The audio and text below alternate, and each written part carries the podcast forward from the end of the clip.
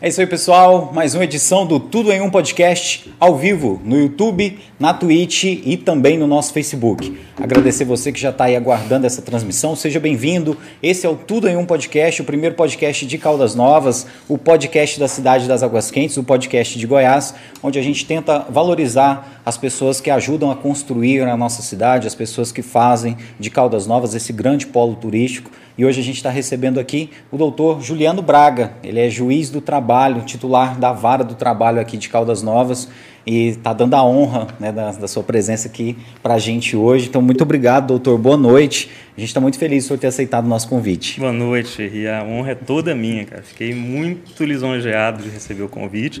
Estou com o maior prazer aqui para a gente conversar sobre qualquer coisa. Oh, que legal, doutor. Eu fico muito feliz mesmo. A gente sabe o quanto o senhor é ocupado então, obrigado mesmo pela generosidade de estar aqui com a gente hoje, viu, doutor? Muito obrigado mesmo. E como tá? eu já disse, não precisa nem chamar de doutor, viu? Se der, eu, eu vou sei tentar. que o hábito é difícil de deixar para trás, mas. Aí eu vou tentar aqui.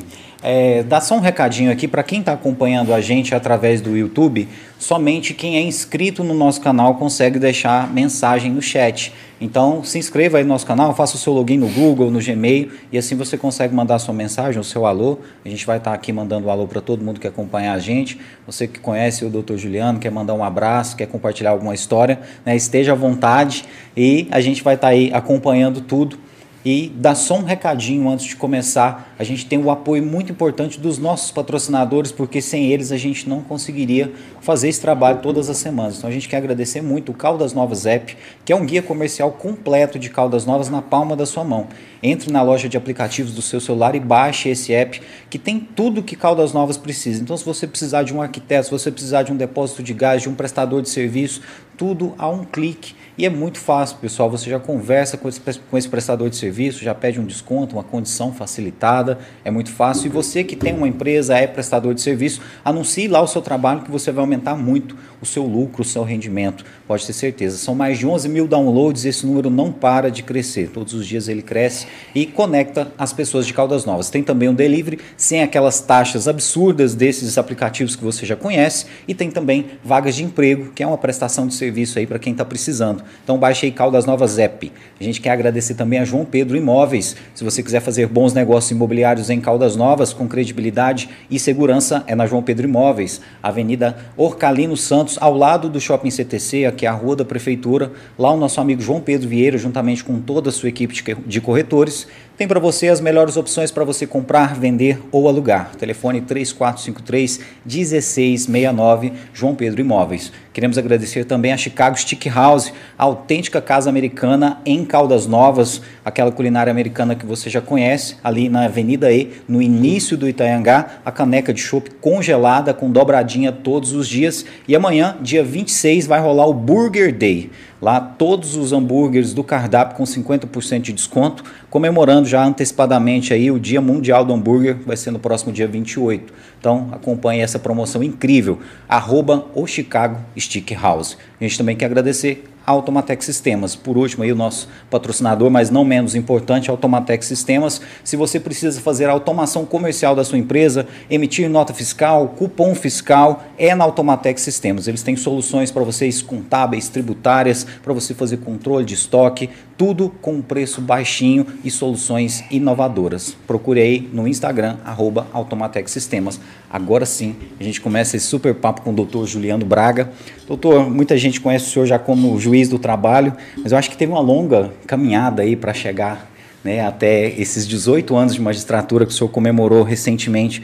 Mas como que foi o começo lá na cidade de Goiânia, doutor? Thierry, eu entrei no tribunal em 1998, né, ainda como servidor. Concurso grande, inclusive minha, minha mulher também é desse mesmo concurso embora a gente não, não se conhecesse ainda. Mas em 1998 eu comecei. É, trabalhei como servidor, é, primeiro atendendo balcão, fazendo qualquer coisa, tudo, todo o serviço de secretaria. Passei a assistente de juiz e em 2004 eu prestei meu primeiro concurso. Aliás, né, passei no primeiro concurso, que é prestado, eu já tinha prestado alguns desde 2002. É, em 2004 eu passei primeiro em Recife, no Tribunal da Sexta Região, Pernambuco. Fiquei por lá o ano de 2004 todo. Fiquei um ano, pouquinho menos de um ano, porque nesse mesmo ano de 2004 É, eu, embora eu tenha ido para Recife sem a perspectiva de voltar para Goiânia, logo que eu passei no concurso de lá, abriu um concurso aqui em Goiás. E como eu tinha na época, né, tinha é, família, namorada, é, precisava vir para Goiânia, né, viajar de vez em quando para rever o pessoal, eu aproveitei, pensei, é, vou aproveitar a, a, as idas para visitar o pessoal e vou fazendo as fases do concurso até onde der. Porque minha, minha, minha intenção foi de ir para Recife para ficar. Na época, a única possibilidade de voltar para Goiânia seria por meio de permuta. Não existia remoção como hoje é possível. O juiz entrar no edital e pela colocação dele, ele conseguir uh, mais para frente, havendo vaga no tribunal uh, no qual ele tem interesse, ele poder se transferir. Na época, a única possibilidade era permuta. Era se alguém de Goiânia quisesse ir para Pernambuco e eu vir de Pernambuco para cá. Alguém de Goiás, né? É, então, eu já fui para Pernambuco pensando em não sofrer o que eu vi alguns colegas sofrerem, que era aquela situação de você ir para um lugar, é, ter a vida num lugar sem perspectiva de volta e ficar sofrendo, ficar se dividindo. Tá? Então, quando eu fui, eu fui de mudança. Eu já não queria nem saber. Coloquei minha mudança toda no carro, fui para Pernambuco e aproveitei essa, essa oportunidade de prestar concurso em Goiás, porque ainda estava tudo fresquinho na cabeça, ainda era concurseiro, né?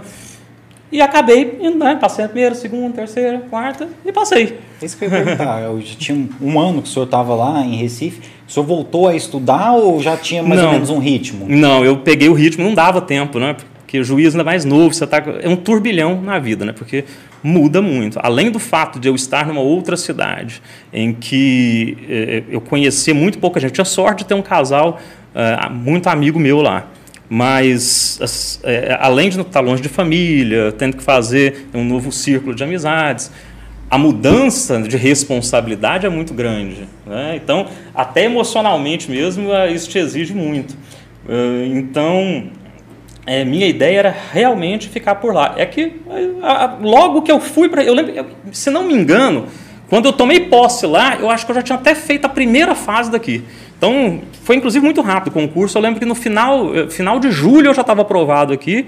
Eu, inclusive, olha como é que são as coisas, né? Na época, eu podia apresentar o meu título de magistrado lá de Recife para aumentar minha nota final e poder vir antes para Goiás. Eu deixei de apresentar para ficar mais um tempinho lá. lá Porque, praia. por outro lado, assim, é uma, muda, é uma vida totalmente diferente. Minha ideia era, não, vou ficar aqui em Recife, morava na praia, né? morava em Boa Viagem. Falei, não, daqui a pouco eu quero comprar uma lancha aqui, vou viver aqui final de semana, né? Não, claro que assim, sem nenhum menosprezo para Caldas Novas, porque eu adoro a cidade, me adoro mesmo, mas ao invés de ir para Caldas Novas, eu saía, descia para Maceió, Natal, né? É João Pessoa.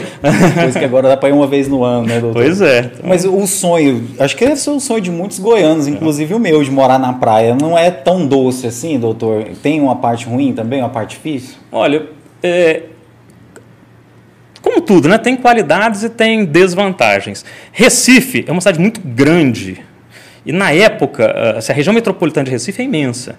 É, tem muito problema social, muita pobreza, Claro que aqui, é, é, para dar um exemplo, a gente hoje ainda tem, né? na época não tinha tanto. Assim, esse pessoal em sinaleiro, por exemplo, eu lembro que quando eu fui para lá, para mim foi uma coisa assim, foi um choque, porque lá uh, é, não é que é uma ou duas pessoas, cada sinaleiro do, do, das, dos locais mais frequentados é um grupo de 20 pessoas que começa a circular por aí. Né? Isso eu estou falando de 20 anos, né? quase 20 anos atrás. É, e aqui em Goiás, eu, a, a, naquela época, ainda, o pessoal antigo, né? Começar a falar naquela época, mas ainda era inclusive um lugar mais seguro.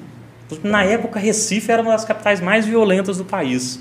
Então, assim, esse tipo de coisa fez muita diferença. Mas, para mim, a, a, opção de voltar, é, assim, a gente vai falar de literatura, né? Até lembrei aqui já, é igual na Odisseia, né? Do, do, do Ulisses, quando a, a feiticeira é, Calypso, né? ela promete a vida eterna para ele, se ele ficar com ela, se ele não voltar para o lugar dele, mas o sujeito sente que o seu lugar é aquele. Eu com família, ainda não tinha filhos, não era casado, mas assim, você tem os pais, a gente imagina essas coisas. Daqui a pouco, daqui a pouco eu vou ter filhos, eu vou criar meus filhos longe da, de todas as pessoas com quem eu cresci. é, meus pais vão ficar velhos, vão precisar de alguma assistência. Então, claro que ficaria lá com o meu prazer, mas tendo a oportunidade de voltar, é, eu acho que foi a opção natural.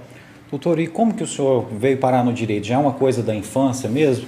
Aqui nos bastidores o senhor contou que o pai do senhor era comunicador esportivo, o senhor praticamente cresceu ali no Serra Dourada, uhum. não, não, se enveredou por esse caminho, não? Ah, quando eu era moleque, é lógico que eu queria ser jogador de futebol, né? Assim, era essa a ideia, até porque eu era ah, razoavelmente era bom. eu, eu, estudava lá no, no, estudei no ensino fundamental todo no Marista, lá de Goiânia, e eu era do time do futebol, então disputei disputei muita coisa lá pelo time, gostava, até hoje, né, gosto muito de futebol, só não jogo mais, né?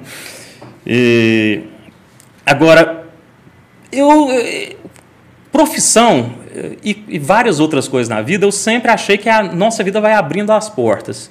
Eu não tinha um plano, mesmo quando eu fazia ensino médio, assim, no começo, eu não tinha uma ideia exata de para onde eu iria. Eu, eu sabia que eu iria para alguma coisa lá das humanidades, né? de humanas, porque é, é o meu perfil. Mas eu fui deixando as coisas amadurecer. Eu acho que eu defini o direito mesmo no terceiro ano mesmo, no último ano, porque eu tinha outras opções que eu acho que, se eu tivesse feito, também teriam sido boas para mim. Eu pensei em publicidade, eu pensei especialmente jornalismo. Eu, eu, acho que se eu tivesse feito jornalismo, eu seria muito feliz. Gostaria bastante de trabalhar com jornalismo. Esportivo, com certeza. Pode ser também. As portas iriam se abrir eu iria para algum caminho. Tanto é que na faculdade também, quando entrei, eu nunca pensei em ir para o direito do trabalho, para a área trabalhista. Foi a vida que foi encaminhando. Porque, coincidentemente, quando eu estava na faculdade, houve o primeiro grande concurso do TRT. O TRT aqui de Goiás, é, ele é um desmembramento do TRT de Brasília, né, que pegava antes uma região bem maior. É, se não me engano, ele é de 89, 90. É, e teve um primeiro grande concurso dele em 93 para servidores. Né? E esse concurso foi anulado. Então, em 97 para 97 foi o concurso. Quando houve realmente um concurso à Vera que valeu, eu lembro que assim, o pessoal da faculdade eu fazia lá na UFG todo mundo prestou, porque era uma grande oportunidade, muita vaga, sabe? Então, assim, tanto é que eu tenho muitos colegas até de faculdade, da época da faculdade, que estão na área trabalhista, né? que acabaram virando magistrados, procuradores. Então, foi uma coisa natural. Surgiu, eu fazia quarto ano de faculdade. É, trabalhava na época, ó, tive dois empregos antes. Eu trabalhei como fui, fui professor de história um ano e trabalhei como agente de turismo. Não tem nada a ver comigo, porque minha mãe comprou uma agência de turismo na época, tal, e eu trabalhei dois anos lá com ela. Experiência terrível, não recomendo. Ué, Aliás, não, não, recomendo não é nem o trabalho, não recomendo me contratar como agente de turismo. não era o seu perfil. Não. E aí surgiu a oportunidade do concurso, né? Prestei e entrei como servidor. É, do quarto para o quinto ano de faculdade. Aí é uma coisa natural. Aí você vai, entra, né? você começa a se interessar. É, logo eu fui trabalhar na primeira vara de Goiânia, lá, e é, o juiz até hoje está lá, chama Marcelo Pedro, um juiz que eu tenho como referência para mim, então isso faz muita diferença também. Eu já tinha um modelo ali uh, de magistrado. Foi, as, as portas foram se abrindo, eu fui.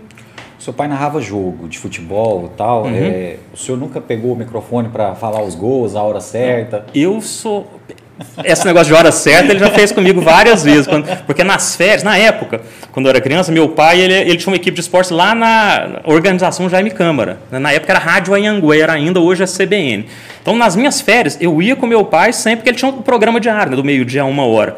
E eu ficava, inclusive, eu conheço muita gente, assim, o Humberto Aidar, né? É o, Theo, o, o Theo José, que é hoje do SBT, na época também ele fazia FM. Eu lembro que eu ficava andando pela organização Jaime Câmara e eu via esses caras, eu lembro, o, o Humberto Aidar, várias vezes eu entrei lá, na, lá, no estúdio dele, ele me colocava lá do ladinho, ficava fazendo programa e eu lá, lá junto. Mas é, a vida não me levou para esse lado. Eu era conhecido no meu prédio lá em Goiânia como o filho do locutor, porque eu, quando eu tomava banho, era moleque, 5, 6 anos, eu gritava, lá vai ser Henrique, toma pela... Igual Então, menina sem noção, né, eu dava cada berro homérico, assim. Então, mas acabou que não entrei para esse lado mesmo. Foi questão do direito mesmo. A infância, doutor, foi jogando bola, né? O senhor contou aí que estudou lá no Marista. Foi nessa época que o senhor conheceu o Cambota? Foi, eu já conheci, conheci o Fabiano, eu não consigo chamar de Cambota, eu chamo de Fabiano. É, né? porque, o apelido dele era Bibi, né, no segundo grau tal, mas, é, mas é, eu o conheci na terceira série, que hoje seria o quarto ano né, da, da mulher. É isso? Mudou tudo, né? É, exatamente, quarto ano. É, a gente já se tornou assim colegas, amigos, já passei a frequentar a casa dele, mas não foi dessa época que a gente realmente ficou muito amigo, não. Porque depois a gente foi, a gente foi da mesma sala, nessa, lá no Marista, no, no ter, na terceira série, quarto ano. E depois jogávamos bola, também ele jogava menos, assim, não era tanto quanto eu lá misturado com o pessoal do futebol, mas passou a ser um conhecido, um colega. A gente realmente se aproximou quando a gente saiu do Marista, do ensino fundamental, e passou para o ensino médio, que a gente foi para o finado disciplina lá de Goiânia que aí a turma do Marista meio que se juntou né, no, no disciplina e, e, nós dois acabamos uh, nos aproximando muito. Aí dessa época aí, realmente a gente uh, nunca mais Desgrudou mesmo. Hoje vocês são compadres. Somos. Ele é padrinho do meu filho mais velho. É, porque eu, eu tava vendo o Comedy uhum. Central um dia e eu escutei uma história da infância de vocês lá no Comedy Central. e eu achei genial, porque eu não esperava isso. Eu tava vendo lá um é. programa, A Culpa é do Cabral, né? O Fabiano Cambota, que a gente tá falando aqui, é o apresentador do programa é, vocalista do Pedro Letícia, que eu conheci lá no, no Omelete, lá perto da Tamandaré. Eu fui na época do Omelete. Eu fui naquela época lá, doutor. Você, você ouviu ele cantando os jingles? Que gado é esse? Tão Nossa, bonito. Nossa, aqui lá do, da Fosquinha, o sal da agroquinha. Uhum. Era, era, muito legal, era muito legal. Era muito legal aquela é. época ali. E aí, é, ele contando lá, né? Eu acho que ele, no dia ele leu uma carta e no final foi assinada pelo senhor. Foi, olha, cara, o doutor Juliano Braga Sério, você viu? Você sabe que me pediram uma carta lá da produção, mas eu não vi esse programa. Você não viu? Depois eu tenho eu que achar, vi né? esse programa. É. Eu estava vendo um é. dia, eu acho que era uma reprise, estava passando um monte, um atrás do outro no Comedy Center. Uhum. E aí cada apresentador lá, cada humorista, leu uma carta do melhor amigo contando uma história. E lá contava uma história de umas ligações que vocês tinham feito. para tipo um Criança Esperança que tinha foi, na época. Foi, foi, foi, foi. Lá é o seguinte, a gente não essa época foi, foi o terceiro ano do segundo grau, né, do, do ensino médio. A gente era. Engraçado que a gente era assim, a gente se divertia muito na aula. Porque a gente gostava de fazer graça com tudo. Até hoje, a gente assim. Eu, eu, eu tenho uma dificuldade danada em ficar sério porque sempre vem uma besteira na minha cabeça, qualquer coisa que eu vejo. Então, até a audiência mesmo. Segura pra é, mas, mas a audiência a gente coloca né, a pessoa jurídica no lugar da pessoa física, ainda vai. Mas na vida normal, eu falo muita besteira, assim. E vem desde essa época.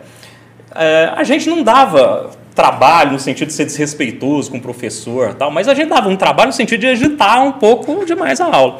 Então, uma coisa tão interessante que no, no terceiro ano, Uh, nós éramos bons alunos, a gente tinha, era aquele tipo de aluno que tinha bom potencial para o vestibular, né? o colégio valoriza isso. Então, a, a, diretora do colégio, que era nossa professora de biologia, Marcília, ela tentava né, segurar as pontas para não ter que tomar uma providência mais drástica com a gente. Só que de vez em quando a gente era convidado né, a se retirar da sala, acontecia.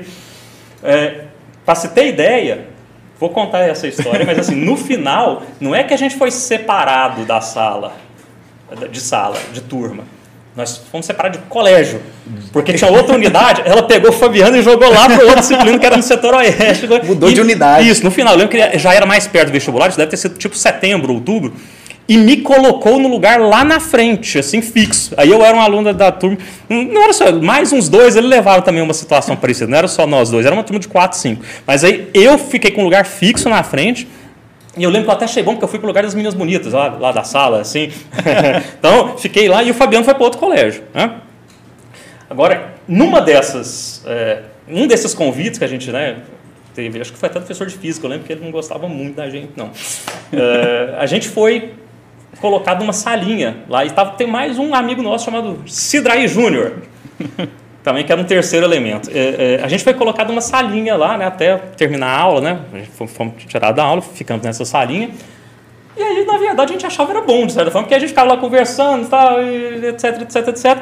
Alguém viu um telefone, na época era telefone fixo, né? Aquele telefone de. Isso, isso, clássico. isso é 93. Daqueles né? que rodavam ainda. E era mais ou menos essa época, que é uma época de frio, tá? E Uh, até hoje ainda existe a, a, Organização das Voluntárias de Goiás, a OVG, que faz a campanha do cobertor na época do frio. E aí basta você ligar, né? Você liga e doa um cobertor. Assim, a gente deve ter dado, doado uns 20 lá do colégio disciplina do telefone, que cobram na conta do disciplina. Então aí a gente foi ligando e fazendo as doações do dia. Nunca descobriram, não? Se descobriram, não falaram com a gente, porque. não, eu, tem uma pior que essa. Não, Dessa época aí. Tá cedo, vamos contar. Dessa época. Quando a gente estava. Essa foi ainda um pouquinho antes, foi no primeiro ano do, do segundo grau. A gente precisava fazer uma, uma, uma, um trabalho de. Olha só, o trabalho era escrita, tudo, mas era de educação física.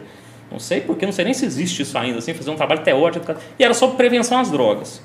Só que a gente era um pouco tranquilo, né? E aconteceu de chegar quase no dia de entregar lá para a professora, a gente não ter feito nada, né? não fez pesquisa. Tá? Falou, ah, o que, que vamos fazer? Alguém teve a ideia de fazer o seguinte: não, vamos fazer o seguinte. A gente pega uma câmera, bota. Fizemos lá em casa esse negócio ainda. A câmera não era minha, mas o cenário era meu. Eu lembro que eu abri a porta do meu guarda-roupa, coloquei a cadeira ali para ficar escurinho assim, né, tudo. O rapaz, me, me, me, que era o Henrique, me filmava por trás para aparecer só a minha nuca, assim. Eu coloquei uma, como se fosse um gorrinho também para ficou para fazer uma entrevista como se eu fosse uma pessoa que tivesse problemas com drogas, e aí os meninos, Fabiana, me entrevistava. Que doido. E aí fizemos esse vídeo. E aí, falava, ah, fizemos o vídeo. Né? Eu lembro que teve uma hora lá que eu até choro quase, só que eu tava rindo, mas parece que eu tô... e aí é por trás, né? Tá? Ok, entregamos, falar, beleza.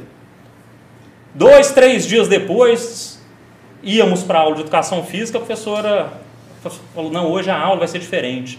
A aula vai ser ali na sala, vamos organizar, que a gente vai juntar as turmas, o colégio ainda era pequeno, que era uma, uma unidade de disciplina lá no setor oeste pequeno. A gente vai juntar o colégio para ver a fita do trabalho que vocês fizeram. Você pararam o colégio inteiro para ver a fita que a gente fez lá no meu quarto. Eles acharam que era uma entrevista com, com um dependente químico mesmo. Exatamente. Aí o colégio inteiro viu a fita que era eu. O dependente químico. Você morrendo de medo foi ver esse golpe vai dar certo. Mas aí, felizmente, a gente conseguiu. Porque assim, os alunos, um monte de gente sacou, né? Na hora. Só que.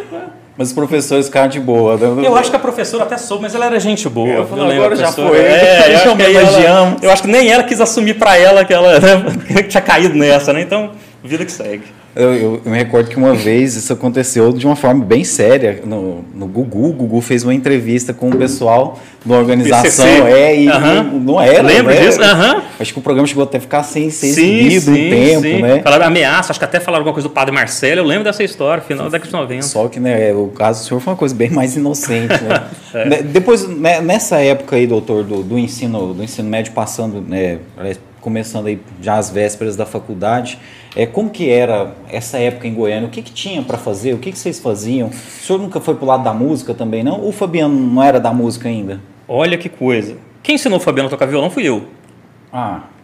Ele já aprendeu mais velho. Embora eu não toque violão, mas fui eu. Como mas assim? é verdade. Porque não, quando eu tinha 16, 15 anos, eu comecei a aprender violão, então eu sabia algumas coisas. E eu que passei os primeiros acordes para ele. Aí ele aprendeu algumas coisas, só que ele não, não, não foi tocar direto.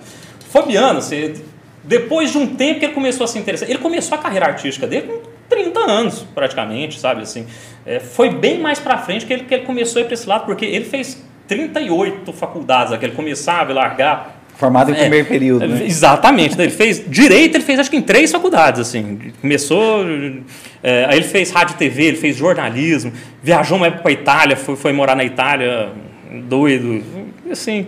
É, Pior que a gente, eu tô lembrando aqui que a gente era tem outra, a gente era tão ligado que eu tô lembrando quando ele foi para Bauru fazer rádio e TV, é outra lenda, né? Se a tia Cleusa, que a mãe dele estiver vendo, ela vai lembrar. Porque eu lembro que foi uma coisa assim repentina, ele resolveu ir embora, eu lembro que a gente foi levar ele na rodoviária quando foi para pra... E eu lembro que, olha a cena, ele tava indo embora de Goiânia, né, para morar em São Paulo, e aí eu comecei a chorar, e a mãe dele ficou me consolando. A mãe dele, Nossa, não. Ele vai voltar. É, é, não, é assim mesmo. Mas, é, doutor, é, essa viagem que vocês fizeram para Recife, quando o senhor uhum. foi tomar posse lá, a primeira vez que o senhor passou no concurso, é, parece que foi uma viagem épica, né? Eu vi um relato do senhor nas redes sociais também, que vocês pararam na micareta. Como, como que foi esse... Não, a questão foi, a viagem, é, a gente saiu aqui de Goiânia de uma, de uma, madrugada. A gente demorou acho que quase cinco dias para chegar lá em Recife, que a gente acabou parando por opção ou por necessidade, porque é realmente assim, atravessar a Bahia, ali, a gente para sair de Poça, atravessou ali é, Luiz, é, Luiz. Eduardo Magalhães, se não me engano, está um pouco mais para baixo, mas assim, atravessamos ali a Bahia inteira. E as dificuldades da viagem, primeiro é o seguinte, na época, repito, isso tem 20 anos, né? É, hoje eu não sei como é que as coisas estão, mas realmente o sertão baiano ali, ele é rude. Né? Na época eu lembro que assim, não tinha lugar para comer. E eu lembro que no primeiro dia a gente foi assim, comendo bolacha, é, levamos suco de caixinha, tal, e não vamos comer nada. Chegamos até Bom Jesus da Lapa, dormimos, foi tranquilo. No segundo dia que a gente não conseguiu mais, resolvemos comer alguma coisa. Só que a gente comeu, e aí o que, que aconteceu? Deu um desarranjo nele.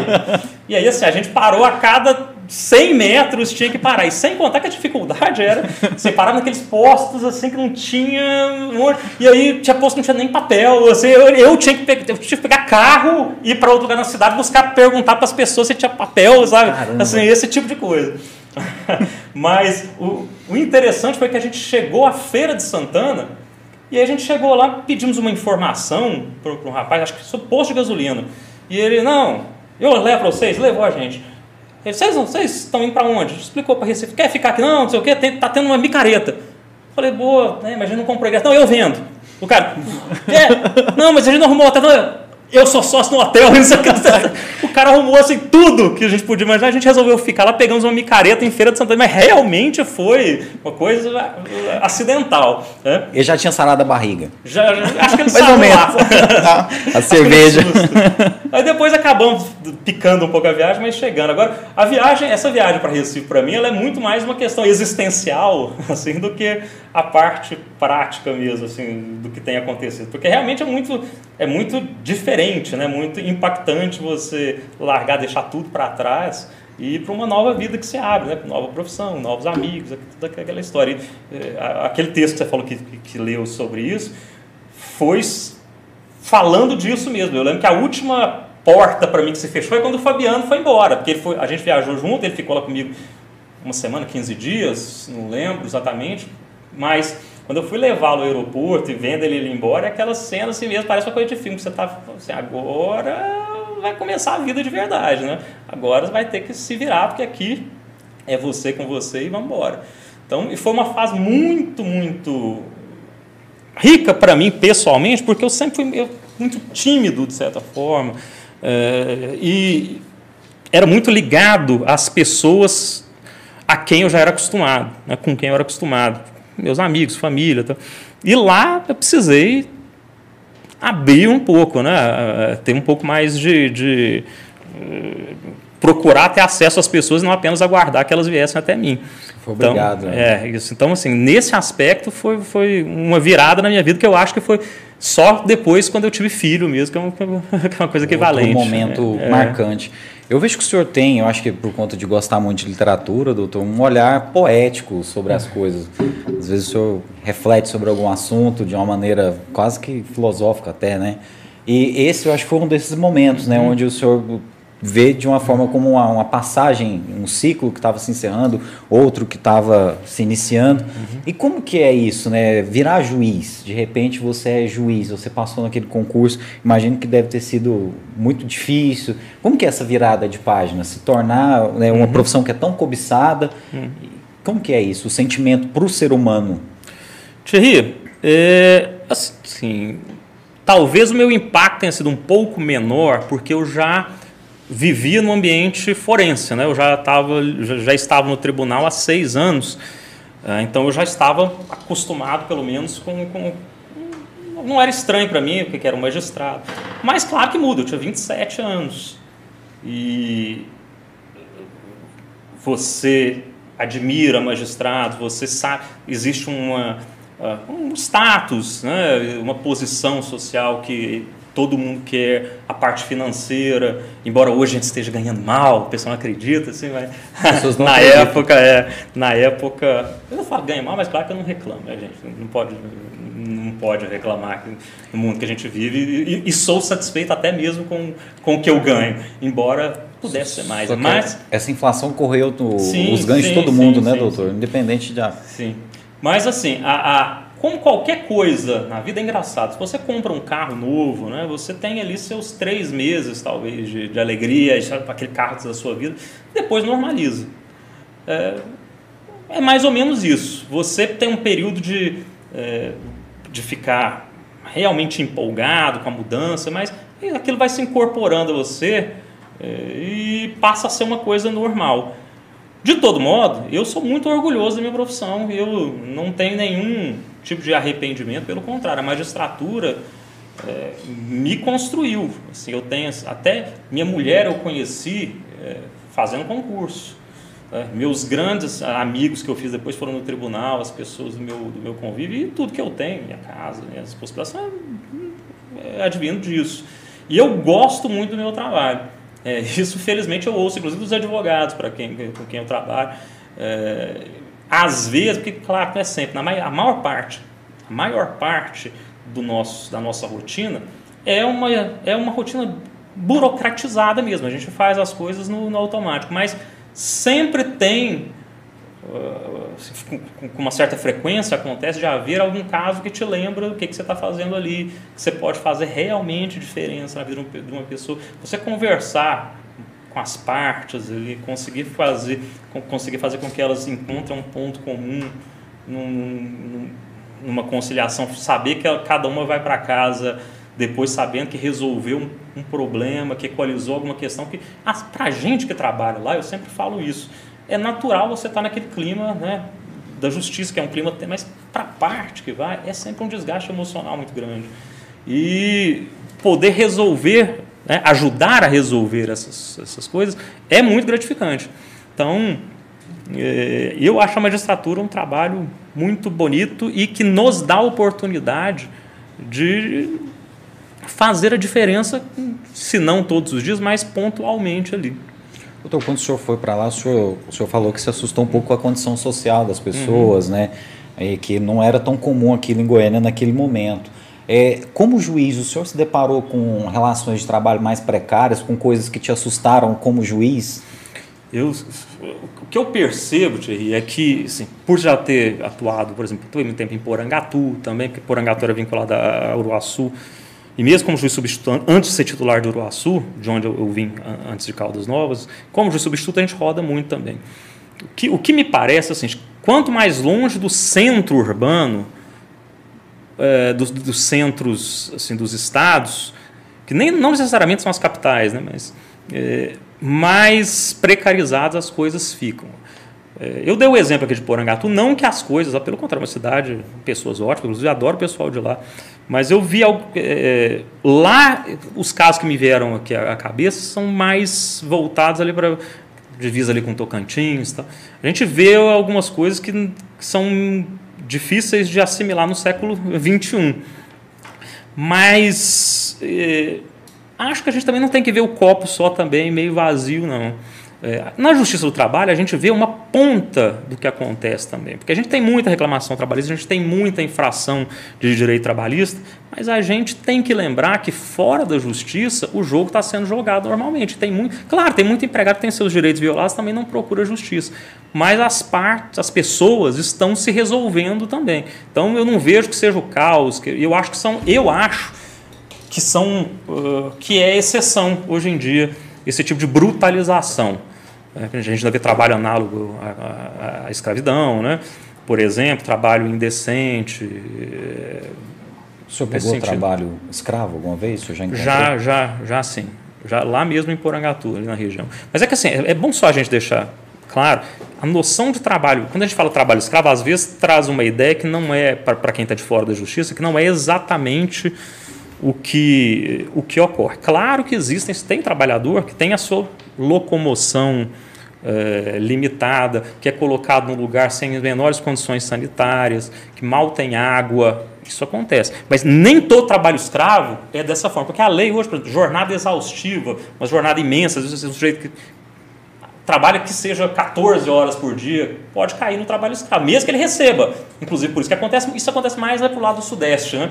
que, é. que é um tipo de trabalho escravo, por assim dizer, entre aspas, é menos grave do que aquela primeira condição que eu coloquei. Então, assim, esse tipo de coisa, trabalho é, que tem uma condição que realmente é inaceitável, mas que não corresponde àquilo que as pessoas pensam quando é trabalho escravo, que é quase uma questão violenta mesmo, de, se amarrar alguém e forçar o trabalho é, ainda acontece. Eu nunca presenciei alguma coisa nesses termos assim tão, sabe, de, embora a gente sabe que já acontece, de, de patrão que tem até arma para segurar escravo, não deixar sair, acontece. Eu particularmente não peguei é, nada com essa gravidade. Ainda bem, né? Não era aqueles casos igual a gente tem visto hoje, parece que nesses últimos meses está muito comum domésticas que ficaram mais de 40 anos. O senhor não pegou nada nessa. Não, assim, alguma. Era coisa mesmo de condições de trabalho ali. O que acontece mais é, é- costuma ser as instalações. Fazenda, Isso, coisas, né? sabe? Uma casa de pau a pique, não tem água filtrada, é uma, é uma fossa a- aberta, é aquelas latrinas, esse tipo de coisa, sabe? Dificuldade do trabalhador de ter acesso a- a- ao ambiente urbano para comprar as- o que ele precisa, e aí tem que recorrer a, a produtos que o próprio empregador fornece por preços é, abusivos, esse tipo de coisa que é, é- é mais fácil de ser encontrado hoje. Mas, como eu digo, as, as questões mais graves não estão é, extintas no nosso mundo contemporâneo. São, mas felizmente rareiam a cada dia. Eu acho que é isso que nos é, dá confiança de que a gente vai chegar a um patamar de civilização que isso realmente desapareça. Amém, né, doutor? Bom, é, perguntar agora de coisa boa, doutor. Senhor é, falando aí de, de concurso, o senhor conheceu a esposa do senhor estudando para concurso, a gente viu na rede social do senhor também uma foto, o senhor lá é, com várias mulheres lá, parece que todas hoje são juízas também. São, eu, aham. né, e o senhor estudou com toda, todas aquelas pessoas ali. Você me assusta falando que eu vi uma foto com várias mulheres. né? Oita, que que é isso? Inclusive a minha mulher está nessa é, foto. a esposa do é. senhor está lá. Né, Mas era, era concursaieiros, viu, gente? E o senhor falando lá, olha, não desisto, né? Não, não morro de inveja. A gente chegou Isso. e tal. Hoje todo mundo ali é juiz. E Sim. o senhor estava ali, bendito é o fruto entre as Sim, mulheres, né? sim. E a esposa do senhor é juíza do trabalho Também, também, também. Juíza titular também. Também, também. Acabou de titularizar, agora em dezembro. Ah, ela titularizou em Jataí, agora o trabalho de Jataí. A gente, a gente começou, inclusive, assim, a namorar viajando para concurso. É, eu, fui, eu até ah, vou aproveitar hoje também que ela não está aqui, porque ela sempre quer me, quer me contradizer, mas ela sabe que ela deu em cima de mim no Rio de Janeiro. Ela, ela veio para cima de mim no Rio de Janeiro. Foi. Não, eu tinha ter, não, Thierry, eu tinha terminado com a namorada, né? E eu estava, né, e ela era minha amiga, não, não contei isso, a gente era amigo. A gente era brother, brother mesmo. A gente viajava juntos, viajávamos eu, ela e uma outra amiga nossa. A gente ficava no mesmo quarto, todo mundo comprometido. Cada um com a sua, né? Você, eu tinha uma outra namorada, elas tinham. Fernanda, minha mulher, era noiva, tá? Viajávamos juntos e tal. Ela agora deve estar querendo lá mesmo. Agora ela comenta aí. É, vai, ela tá aqui que eu já entrou. E lá no Rio de Janeiro, pô, eu via- a gente viajou para fazer prova, e aí a gente ia sair para boate com o grupo, e ela, não, me chama, de, me chama ainda de Juju, né, que meus amigos das antigas, Juju, fica tranquilo, pode beber, pode, é que eu vou cuidar de você. Thierry, Quando escutar esse uma gatinho morena aí, bonita, não, uma morena bonita, linda daquelas. Ah, ah, aí, né, vida que segue, também com dois filhos. E como que é? Dois juízes, doutor, casados. Quem, quem que é a instância final? Cara, casamento, assim, eu vou. é, é, quem manda é mulher, cara. Não tem jeito, né? Quem manda é mulher. Na verdade, isso, assim, a gente tem toda aquela discussão sobre se é alguma coisa opressora, e etc, etc. Mas, e eventualmente pode ser, mas é, dentro de casa, tudo tem sua exceção, claro que nada é 100%, mas sempre é o reino da mulher. Sempre. Não é que a mulher, veja bem, tem gente que tem que explicar as coisas, né? porque fica parecendo que. Não é, estou dizendo que não é o reino que a mulher tem que ficar dentro de casa. Minha mulher trabalha, sempre trabalhou, sempre estimulei. Minha filha, eu quero que a mulher tem que trabalhar, tem que ter seu próprio dinheiro.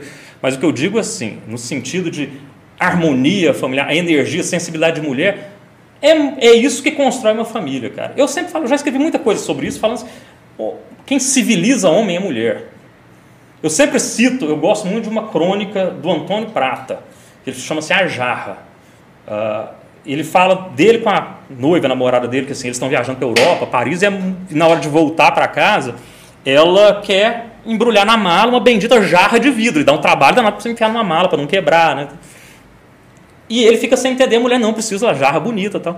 Quando chega no Brasil e ela, e aí ele- ela começa a usar a jarra, e aí ele vê, ele começa a reparar como ela parece que coloca a, a jarra até eh, como se fosse um centro de uma mesa toda bem feita e começa, parece que a casa toda respira aquilo, aquela, aquela homenagem ao que é belo, ao que é ordenado. Essa é a ideia. E aí ele começa a falar que quando ele vê aquela jarra, ele começa a ter vontade de, de, estar à altura daquela jarra com aquela mesa e quer, quer fazer sucos de frutas, ao invés de tomar de latim, quer deixar de jogar a, a, a toalha na câmbio e por aí vai. Então, assim, é tudo muito simbólico, mas nesse sentido que realmente quem ordena, uh, homens são crianças, cara. A gente é. Homem, concordo, né? concordo. homem tendo uma mulher para conduzi-lo, assim, principalmente na parte emocional, a gente aprende muito com mulher. E, então, eu acho que no casamento, eu não tenho a menor dúvida. Eu conheço casos terríveis de, de maridos também que têm uma postura com a esposa é, violenta ou e, de uma forma que realmente pode travar a, a humanidade da pessoa. Mas não é o que eu vejo, na minha experiência, na prática, como algo que é disseminado por aí. O que eu vejo é exatamente o contrário. Eu acho que é, dentro de uma família, cara, a maioria das vezes é, é a mulher que consegue dar o tom uh, das relações dentro, dentro da família. Porque, cara, quem já foi amado por uma mulher sabe o que, que é isso. Né? É diferente. É, quem tem o amor de uma mulher é, isso vem, inclusive, quando eu estou falando aqui do amor, no, sentido mais amplo da palavra, não necessariamente só na parte sexual, mas estou falando, a, a, tua mulher faz o papel até de, sua, de mãe, de, de amante, de amiga, e quem tem a possibilidade de ter uma pessoa, felizmente eu tenho, sabe, entende como assim, a, mulher é uma parte você não pode abrir mão na sua, na sua vida. Tem no Platão, no banquete do, do, Platão, ele tem aquela, aquela imagem, né, quando vão se definir amor, numa delas, que é assim, que a gente, que a humanidade antigamente, né, nas eras anteriores, era, nós éramos uma coisa só, o masculino e o feminino, e que por pela híbris do homem, que significa a ideia que os gregos têm é de um Uh, seria uma, uma falta em relação aos deuses. Em suma, seria os homens quererem se equiparar a deuses. Zeus, no momento de, de vingança, tacou um raio e separou o que era o masculino do feminino. E uh, na obra do Platão, uma das vertentes, uma das ideias é essa, que o nosso amor é a procura desse complemento, é, é, aquela, é aquilo que nos foi tirado, a gente quer passar a vida procurando ter de volta. Tá? Quem consegue encontrar isso é com certeza. É, eu, eu falei assim, nem no sentido né, de, uhum. de quem manda, mas parece que a mulher ela tem um controle especial mesmo. E a gente não gosta nem de tomar certas decisões, né, doutor? É melhor ter, ter as Gosta e é bom para a nossa integridade física também, não tomar as decisões sozinho, né? Oh, vou ler uns comentários aqui rapidinho antes da gente continuar. Agradecer aqui o Evandro Alcântara, que está acompanhando a gente aqui. Lembrar você que está aí querendo comentar e não está conseguindo, tem que se inscrever no nosso canal, tá? Para conseguir mandar mensagem. A, acho que a esposa do senhor está acompanhando a gente aqui, Fernanda Ferreira, Isso, ela, né? Ela mesmo. Fernanda Leal, mandando um abraço aqui. Um Minha comadre, a madrinha do meu, o padrinho o Fabiano, Madrinha é ela. O, o João Paulo Vargas está aqui, doutor Juliano, juiz muito competente, uma um grande pessoa, forte abraço. Dayana Vieira mandando boa noite. Nosso amigo doutor Holmes Lopes mandando boa noite para a gente aqui também. Doutor Kaique Falone, grande professor Juliano, um abraço a todos. Dayana Vieira está falando, um excelente juiz, abraços. Doutor Felipe Batista mandando boa noite aqui. O Kaique está falando aqui, te reintimo o doutor Juliano para dar outro curso de audiência em Caldas Novas, bora organizar isso aí. Realmente, né? Teve um lá na UEG eu não pude participar. Vai ter outro, doutor? Ué, podemos sim, porque foi. Nossa, foi uma das coisas mais legais que eu fiz, assim, eu, eu achei, eu gostei bastante, fiquei muito feliz, lotaram, esgotaram as vagas lá do, do curso, foi, a gente fez em três dias, foi foi logo que eu, que eu cheguei aqui, eu achei bom também, porque além da questão técnica né, de você, porque é aquela história, advogado sofre com juiz, porque cada um tem um código próprio, isso é verdade, né? cada, processualmente cada juiz tem um, uma linha. Mas aí me aproximou muito do pessoal. E esse aqui, o pessoal todo aqui que você citou, todo mundo está aí no dia a dia, são advogados com quem eu tenho o maior prazer em trabalhar, tem uma relação, felizmente, muito boa. E acho que isso, inclusive, ajudou, né? Você sair do ambiente da, da, da justiça, lá o forense, poder entrar numa sala de aula. Eu lembro que a gente abordou os mais diversos assuntos, inclusive não só era sobre provas e audiências, mas falamos muito sobre relação é, juiz com advogado. Acho que isso fortaleceu muito a relação aqui, sabe? Aqui eu, eu me sinto muito bem aqui em Caldas Novas, gosto muito, me sinto muito respeitado aqui e tenho realmente prazer em trabalhar aqui com esse pessoal todo aqui, todo mundo gente fina. Então tem, tem essa possibilidade sim, né, doutor, uhum. de rolar outro curso ah, aí. Ah, sim, sim. Ó, Kaique, vamos falar então com a uhum. doutora Camila, né, presidente da, da subseção é, aqui. Ela me ajudou muito no primeiro curso, inclusive. Ela e o doutor Kaique. O doutor Kaique, inclusive, me salvou lá com o ar-condicionado que deu pau no primeiro dia lá, ele conseguiu é, resolver, me, me ajudaram muito na organização. Então vamos falar com eles, porque esse eu quero participar e mandar um abraço aí pro doutor Kaique e vamos falar com a doutora Camila para a gente fazer isso sim, que eu tenho certeza que o ganho não é só para os advogados, acho que é para a justiça de um modo geral, para os clientes e tal. A, a nossa doutora Fernanda está falando aqui para o senhor não inventar, explicar a história direito. a história do Rio de Janeiro está. Elas que há controvérsias, né? mas ó, o doutor Juliano está em casa aqui, viu, pessoal? Né? Eu e ele já gravamos um TikTok aqui antes de começar o programa. Brincadeira. ou não, às vezes é verdade, você vai ter que ficar até o final para descobrir se nós gravamos esse TikTok ou não. Agradecer aqui o Jonathan Venance, mandando boa noite a todos, doutor Juliano, o último dos românticos. quem, quem acompanha o doutor Juliano sabe que ele é um poeta mesmo, viu? Mas eu, eu gosto disso, doutor, de, de ver é, esse olhar que o senhor tem sobre coisas simples, que às vezes as pessoas não, não, não veem isso. Igual essa semana eu vi uma, uma notícia que foi retirado lá o último orelhão da, da Times Square. E eu fiquei pensando sobre. Fim de uma era, hein? Eu fiquei pensando sobre isso, que daqui uns dias, porque, ah, não, mas hoje todo mundo tem celular. Mas daqui uns dias vão, na minha opinião, eu fico pensando, daqui uns dias vão acabar com a última sala de cinema e vão falar, não, mas todo mundo assiste Netflix, Netflix todo mundo assiste com o celular. Esse tipo de coisa faz o senhor pensar de alguma forma esses atos simples, assim, essas coisas? Ri mais muito, até. Vou citar aqui outro cara que eu adoro, que é o J.K. Chesterton, o escritor do começo do século. Eu levo isso para a minha vida como lema. Né? Ele tem, tem uma crônica chamada Tremendas Trivialidades, que é inclusive o nome do livro, está publicado aqui no Brasil. Ele sempre diz que, que não há, nunca no mundo deixou de haver maravilhas. O que deixa de haver, às vezes, é a capacidade de se maravilhar. Até porque ele mesmo, como cronista, a maioria das crônicas dele são sobre coisas muito prosaicas. Ele pega um lápis de cor que às vezes ele, a filha dele deu para ele, ele colocou no bolso, ele achou uma semana depois, os caras escrevem uma crônica sobre isso. Ele consegue ver em coisas desse tamanho aqui uma beleza, assim, um significado que realmente faz as coisas valerem a pena. Esse tipo de coisa, assim, eu acho terrível mesmo, porque, para começar, eu adoro coisa antiga. Assim, eu sempre. eu, eu tenho. Por isso que eu gosto de história. Assim, por exemplo, eu, eu tenho é, muito fascínio pelo passado. Eu gosto de entender os processos que levaram às coisas que a gente vê hoje. Isso sempre me fascinou. É, então, é, quando a modernidade chega numa situação em que ela acaba entrando em conflito com as coisas que passaram, é, a gente tem que tentar conciliá-las novamente, porque a gente perde muito quando a gente apenas observa o que está acontecendo aqui à nossa volta. A gente tem que lembrar que né, quando a gente chegou aqui, o mundo já existia há tempo aconteceu muita coisa para chegar até aqui. A gente pode aprender com as coisas que passaram e não só não só esse aspecto é, pedagógico, sabe? mas é, também verificar o que, que já foi tentado, o que, que não deu certo, como é que as coisas se desdobraram para chegar até aqui. Então, é, esse, você deu o exemplo aí do, do, do orelhão, né? A gente que a gente não, né? Eu você é bem mais novo que eu, né? Também, né? É, é realmente é o fim de uma era. Já falei, já, já namorei muito, né? Pelo orelhão, né? Quando você viajava e tinha que falar né? adolescência ali, com, a, com a namorada e tal, é, com, a, com, com ficha e depois cartão, né? O pessoal nem sabe o que é isso. Não, tinha um valor muito muito foda, né? Porque era aquela coisa assim que às vezes a, o telefone da rua de todo mundo era um orelhão na frente de um bar. Alô, liga aí, chama, chama a dona fulana aí, aquela coisa, uma fila no orelhão é, é uma coisa assim que me fez pensar sobre isso. Eu falei, cara, mas daqui uns dias vão acabar com a última sala de cinema também Sim. pelo mesmo motivo.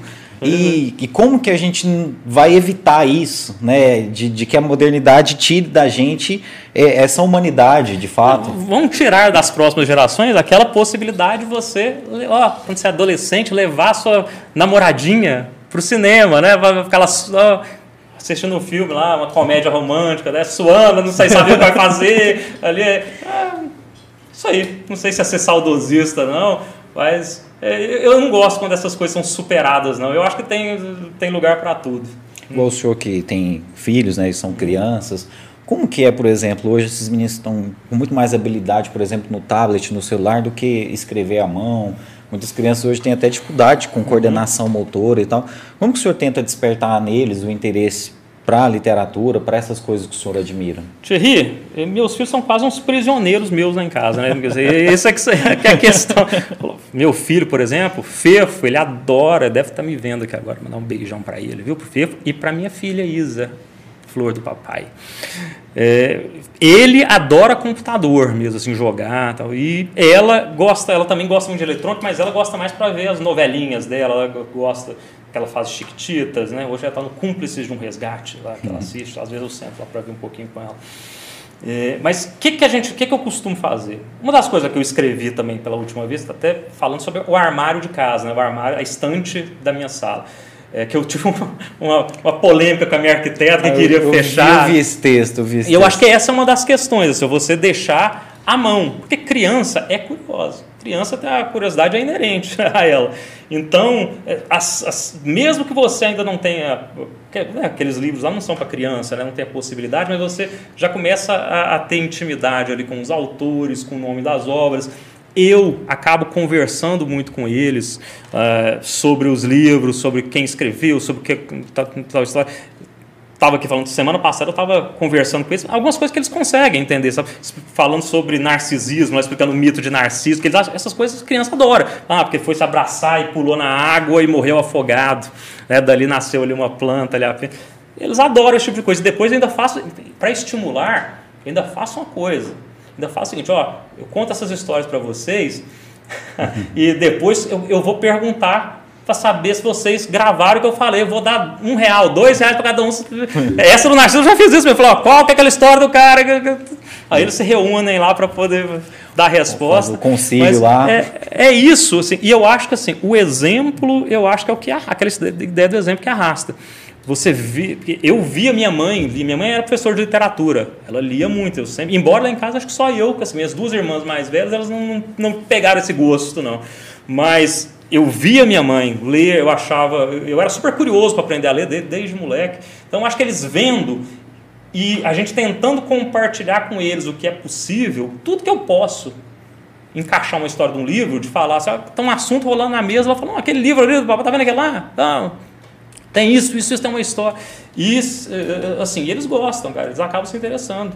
Assim, meu filho mesmo, assim, minha filha está começando agora a ler mais os livrinhos dela, né? Mas meu filho, que já tá, vai fazer 11 anos, ele já, ele já é um baita leitorzinho, assim, ele já leu uma, uma, uma, quantidade de livros assim que eu tenho certeza que adulto, muito adulto, já não leu. Não deve sabe? conhecer. E, e, ele tem, ele tem também, ele gosta também, os dois gostam. Né? O Fernando que eu digo mais porque já está mais adiantado na frente, a Isa está nesse processo de, de, de, de, passar a virar uma leitorazinha, que vai ser a leitora mais linda do papai. Doutor, a gente estava até falando aqui no, no início, né, antes de a gente começar a transmissão, é, sobre a questão do, do, Machado de Assis. Né? Como que a gente desperta o interesse nos jovens, nas novas gerações? Eu acho que nos jovens, até o senhor chegou a pincelar sobre isso, talvez eles sejam muito jovens né, para uhum. se interessar por isso. Mas como que a gente vai fazer as novas gerações se interessarem por esses clássicos? Eu acho que essa, essa é uma discussão que não tem fim. Né? Inclusive o pessoal dos, dos ambientes pedagógicos vive questionando isso, se realmente é razoável a gente submeter uh, os adolescentes a algumas coisas mais densas, uh, ou se seria melhor, uh, ou, se, ou se realmente isso é bom, se mesmo numa, nessa juventude aí de, da adolescência, já seria bom para que eles despertassem. eu, eu vou, vou, colocar a questão de acordo com a minha própria experiência. É, eu li, por exemplo, Dom Casmurro, eu acho que eu li quatro, cinco vezes, mas a última vez que eu li, que deve ter quatro, cinco anos, é que foi que me peguei isso aqui. Desvendei. Sabe? Isso, eu acho assim, isso aqui agora me, me pegou, sabe, aqui. É, depois de alguma experiência de vida e também outra coisa que eu costumo fazer também pegando uma literatura de, né, de apoio um livro li junto com ele um livro sobre o livro também para esse negócio da gente. Isso é uma coisa que eu recomendo para todo mundo. A gente está falando de, jovens, até para quem é, é principalmente para quem gosta de ler e já é adulto mesmo. Essa história de a gente pegar o livro e ficar chateado porque não entendeu. Literatura, alta literatura, é difícil mesmo. Ou mesmo que não seja, por mais que você consiga pegar alguma coisa, você não vai pegar na na suficiência do que aquilo oferece. É sempre bom você pegar pessoas mais inteligentes que você para te dar uma ajuda, né? Por meio de livros. Eu peguei, dou o exemplo de Dom Casmurro. Tem um livro da, de uma inglesa chamada Ellen Caldwell. É um livro, inclusive, revolucionário aqui no Brasil, porque até a década de 60, quando ela publicou esse livro, aquela história da Capitu, traiu, não traiu, é, é, não deixa de ser irrelevante se traiu ou não traiu, mas era pacífico aqui na crítica que tinha traição. Até porque aí o pessoal fala, quem, quem fala muito de relação de gênero, fala porque a maioria dos críticos eram homens, mas mesmo uh, as críticas, as mulheres tinham essa visão. Essa, a Ellen Caldwell, chama-se O Otelo Brasileiro de Machado de Assis, esse livro. Ela faz uma, uma ela disseca o, o Dom Casmurro, uh, ela mostra os subterfúgios do autor, e ela defende a ideia de que não ocorreu, que aquilo lá é, é, é, um, é um sujeito paranoico tentando se livrar da culpa que ele tem. É, então, em suma, eu acho difícil mesmo 18 anos, embora a gente sabe, tem, tem menino muito sensível assim, que consegue pegar essas coisas. Eu não era nessa idade, não teria essa sensibilidade. Mas eu, é, eu acho que tem outras coisas que nessa idade que são mais. que, que conseguem ao mesmo tempo gerar valor ali para o adolescente, para a criança, assim, ser uma literatura é, que, que, que vai tocar a alma dele de alguma forma e gerar um interesse também para que ele não, não leia um livro e, e deixe aquilo de lado. Sabe? Eu, eu, eu prefiro, eu acho que tem alguns livros, outro que eu tentei várias vezes ler só li agora na pandemia, consegui, achei, assim, Grande Sertão Veredas. Comecei a ler aquele livro Pesado, né? três, quatro vezes, nunca consegui. Aí fui atrás de outras coisas, de ajuda também. Peguei, peguei uma, uma, uma graphic novel, peguei um quadrinho dele, que é um. A gente fala quadrinho, mas é um trabalho, assim, trabalho de adulta, sabe? Não é uma coisa. Antes, para ter uma ideia melhor do que, que seria aquilo ali na minha cabeça, tal, para depois ir para o livro. Né? É, é, acho que precisa. Esse talvez seria um dos livros mais difíceis né, da literatura nacional. Ah, né? Eu tô, eu tô querendo ler Os Sertões, o pessoal fala que é muito difícil também. Tô, tá na minha lista aqui. Mas nacional, assim, para mim, sem dúvida, mais recompensador, porque é uma coisa sobrenatural. Assim, eu, eu, eu sempre, às vezes, alguns livros me dão a impressão de que tem uma coisa sobrenatural ali no autor. Eu lembro de ter, pela primeira vez assim, que eu tive uma coisa assim, que eu falei, gente, não é possível que um humano escreveu isso. Foi uma, algumas coisas do José Saramago, que eu acho também um negócio. Que ele não era gente. Outro, né? Exatamente. Eu falo sempre, aquele velho não é gente. Não era gente, né? É. Infelizmente. Mas, assim, Grande Sertão Veredas, ela passa essa ideia também, porque é um entendimento das coisas, uma forma de se expressar, é uma maneira de tirar significado de dentro de uns casulos que são insuspeitos brilhante. Né? Não, é, eu até perguntei isso para o senhor porque é uma, uma dúvida que eu tenho mesmo de como fazer isso na, nas novas gerações, porque eu vivi isso aí que o senhor falou, eu fui ler também, eu li Obrigado com os 16 anos, Memórias Póstumas de Brás Cubas, e eu não percebi o quanto era sarcástico, o quanto era humorístico aquele livro, é genial. Pois mais velho eu voltei e falei, cara, que foda, esse livro é genial. E realmente não tinha isso, mas tinha que ter uma forma da gente, como o senhor falou, tentar despertar o interesse para no futuro aquela pessoa ir atrás, né? É, o Memórias Póstumas também aconteceu a mesma coisa comigo. Eu peguei, tem um livro do Roberto Schwartz chamado uh, alguma coisa na periferia, um mar na periferia do capitalismo, um não sei o que na periferia, Machado de Assis, né, que ele fala sobre, sobre Memórias Póstumas para Brasco. Foi o livro que me abriu também. Já tinha lido também três vezes, assim, pegado muito pouca coisa. Sabe, tem um, o filme, inclusive, é muito bom também, que é com o Reginaldo Faria, sobre o... É, o do, lindo aquele filme. Eu achei um baita filme também. E, realmente, eu... eu eu acho, eu já coloquei na minha cabeça, esse negócio da gente pegar um livro dessa envergadura, ler e falar, ler, é besteira. Porque você não entende, não adianta, não, não entende ou se entende, pode ter certeza. Você acha que você entendeu muito, pode ter certeza você viu a pontinha do iceberg, ele tem muita coisa ali embaixo. Procura. Eu, eu não acho legal, ficar, eu estou falando isso, eu não acho legal livro, livro muito acadêmico. Esse do Robert Ward, ele até realmente é acadêmico. O primeiro da Ellen Caldwell não é, não é, não. Porque eu não gosto de literatura nesse sentido técnico das coisas, a gente ficar discutindo é, escolas, algumas figuras de estilo. Tá? Eu acho que literatura é um exercício pessoal antes de qualquer coisa.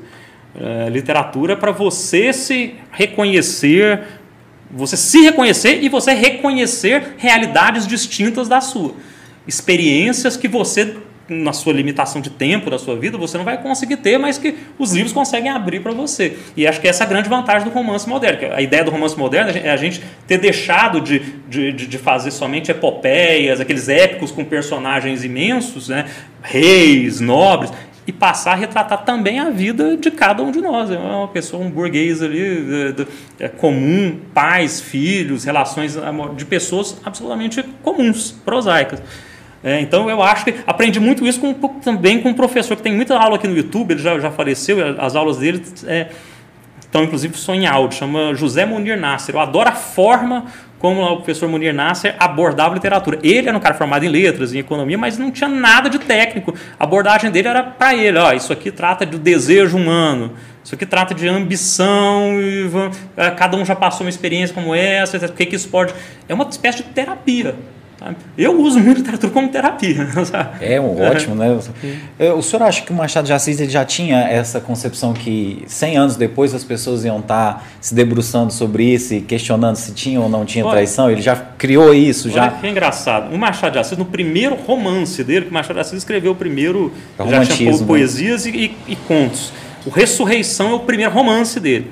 No prólogo de Ressurreição, é, tem uma parte super bonita em que ele coloca, ele explica isso assim, que ele está uh, eh, indo por um caminho que ele desconhece, que ele não está acostumado, que é o primeiro romance dele, e que ele gostaria que as pessoas recebessem aquele livro com sinceridade, criticando, mas com o coração aberto. Ele até usa, eu gostaria de ter na cabeça aqui, mas ele fala, é, não como dama.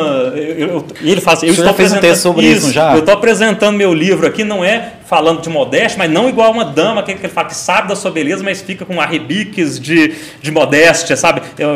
É, com os olhos na poeira da modéstia, alguma coisa assim que ele fala. É aquela situação daquela da mulher que sabe que é bonita, né? E, não, né? Mas não é bem assim. Então, ele fala, não, não é isso. Eu gostaria apenas que sejam sinceros para ver se, me, se eu tenho talento. Eu escrevi sobre isso com essa ideia, diga assim no sentido de ver que todo mundo tem medo do fracasso também. Foi, foi a linha que eu peguei para falar sobre isso. Todo mundo, quando bota a cabeça no travesseiro, não sabe se. Né, não sabe o que vai ser da manhã. Se, né, se a gente não questionar né, até onde a gente pode ir, né, também, acho que está faltando alguma coisa. A gente tem que ter uma certa também insegurança das coisas. Não dá para a gente né, achar. Eu vi que o senhor está, não sei se ainda está mergulhado ainda no universo de Dante lá. Ainda. É, e é justamente o que o senhor falou, são vários livros para entender o principal, né? É, ainda na questão do, do Machado de Assis, o senhor falou que esse livro aí te deu uma visão melhor sobre a relação do Bentinho e da Capitu. O senhor acha que não teve então a traição, que ele era só um paranoico louco? Cara, eu acho que a Capitu é uma baita de uma mulheraça, assim. Eu acho ela eu até inclusive no Ressurreição a personagem principal que é a Lívia, né? Ela parece, ela é, ela é um protótipo da Capitu. Você vê que é, é muito claro assim que é, que é um treinamento que, que vai 20 anos depois se transformar a Capitu. Eu, eu sinceramente, eu sou daqueles que acham que não faz diferença também, não, sabe? Assim, se ela uh, traiu ou não traiu. Eu acho ela um baita do mulheraço e acho que aquele marido dela, se, se atraiu, ele mereceu também. Eu Com acho certeza. que ele é muito. tem que virar homem, né? Pelo amor de Deus, não fica demais, relação, né? não é? Então, é, é assim, eu acho que ele, ele foi muito malandro, o Machado de Assis. Eu acho que ele já colocou aqueles elementos lá já para isso. O retrato, aquele dia que ele chega à noite e o Escobar tá lá na casa é. dele, eu acho que ele já colocou assim para dar suspeita mesmo. Mas como ele morre sozinho, eu falei, esse cara era um louco, é. né? E a relação com o filho, né? Ele assim, nem sentiu do filho morrer, é, né? isso. Cara, assim, quem, quem já. Sei, sei lá, é aquela história, pai é quem cria, né? De, é. de certa forma é mesmo, assim, aquela relação de, é muita amargura. Tá? Então, e a própria família, a história familiar dele, a mãe, né? Aquela mãe meio desequilibrada lá de, de Carola. É isso. O senhor curte verso ou é mais prosa poema, mesmo? Eu, é porque eu, poema é algo que eu preciso, eu, eu tenho vontade de estudar. Uh, eu gosto de poema, eu gosto muito de Augusto dos Anjos. É, tem uma, sim, eu gosto, eu gosto muito de Shakespeare em geral. Drummond. Então, você sabe, Drummond é mais é uma coisa mais modernista, eu, eu leio menos, mas eu gosto. Tem, tem, a procura da palavra mesmo, um poema, pelo amor de Deus, aquilo lá é. Tarde demais também. É, foda.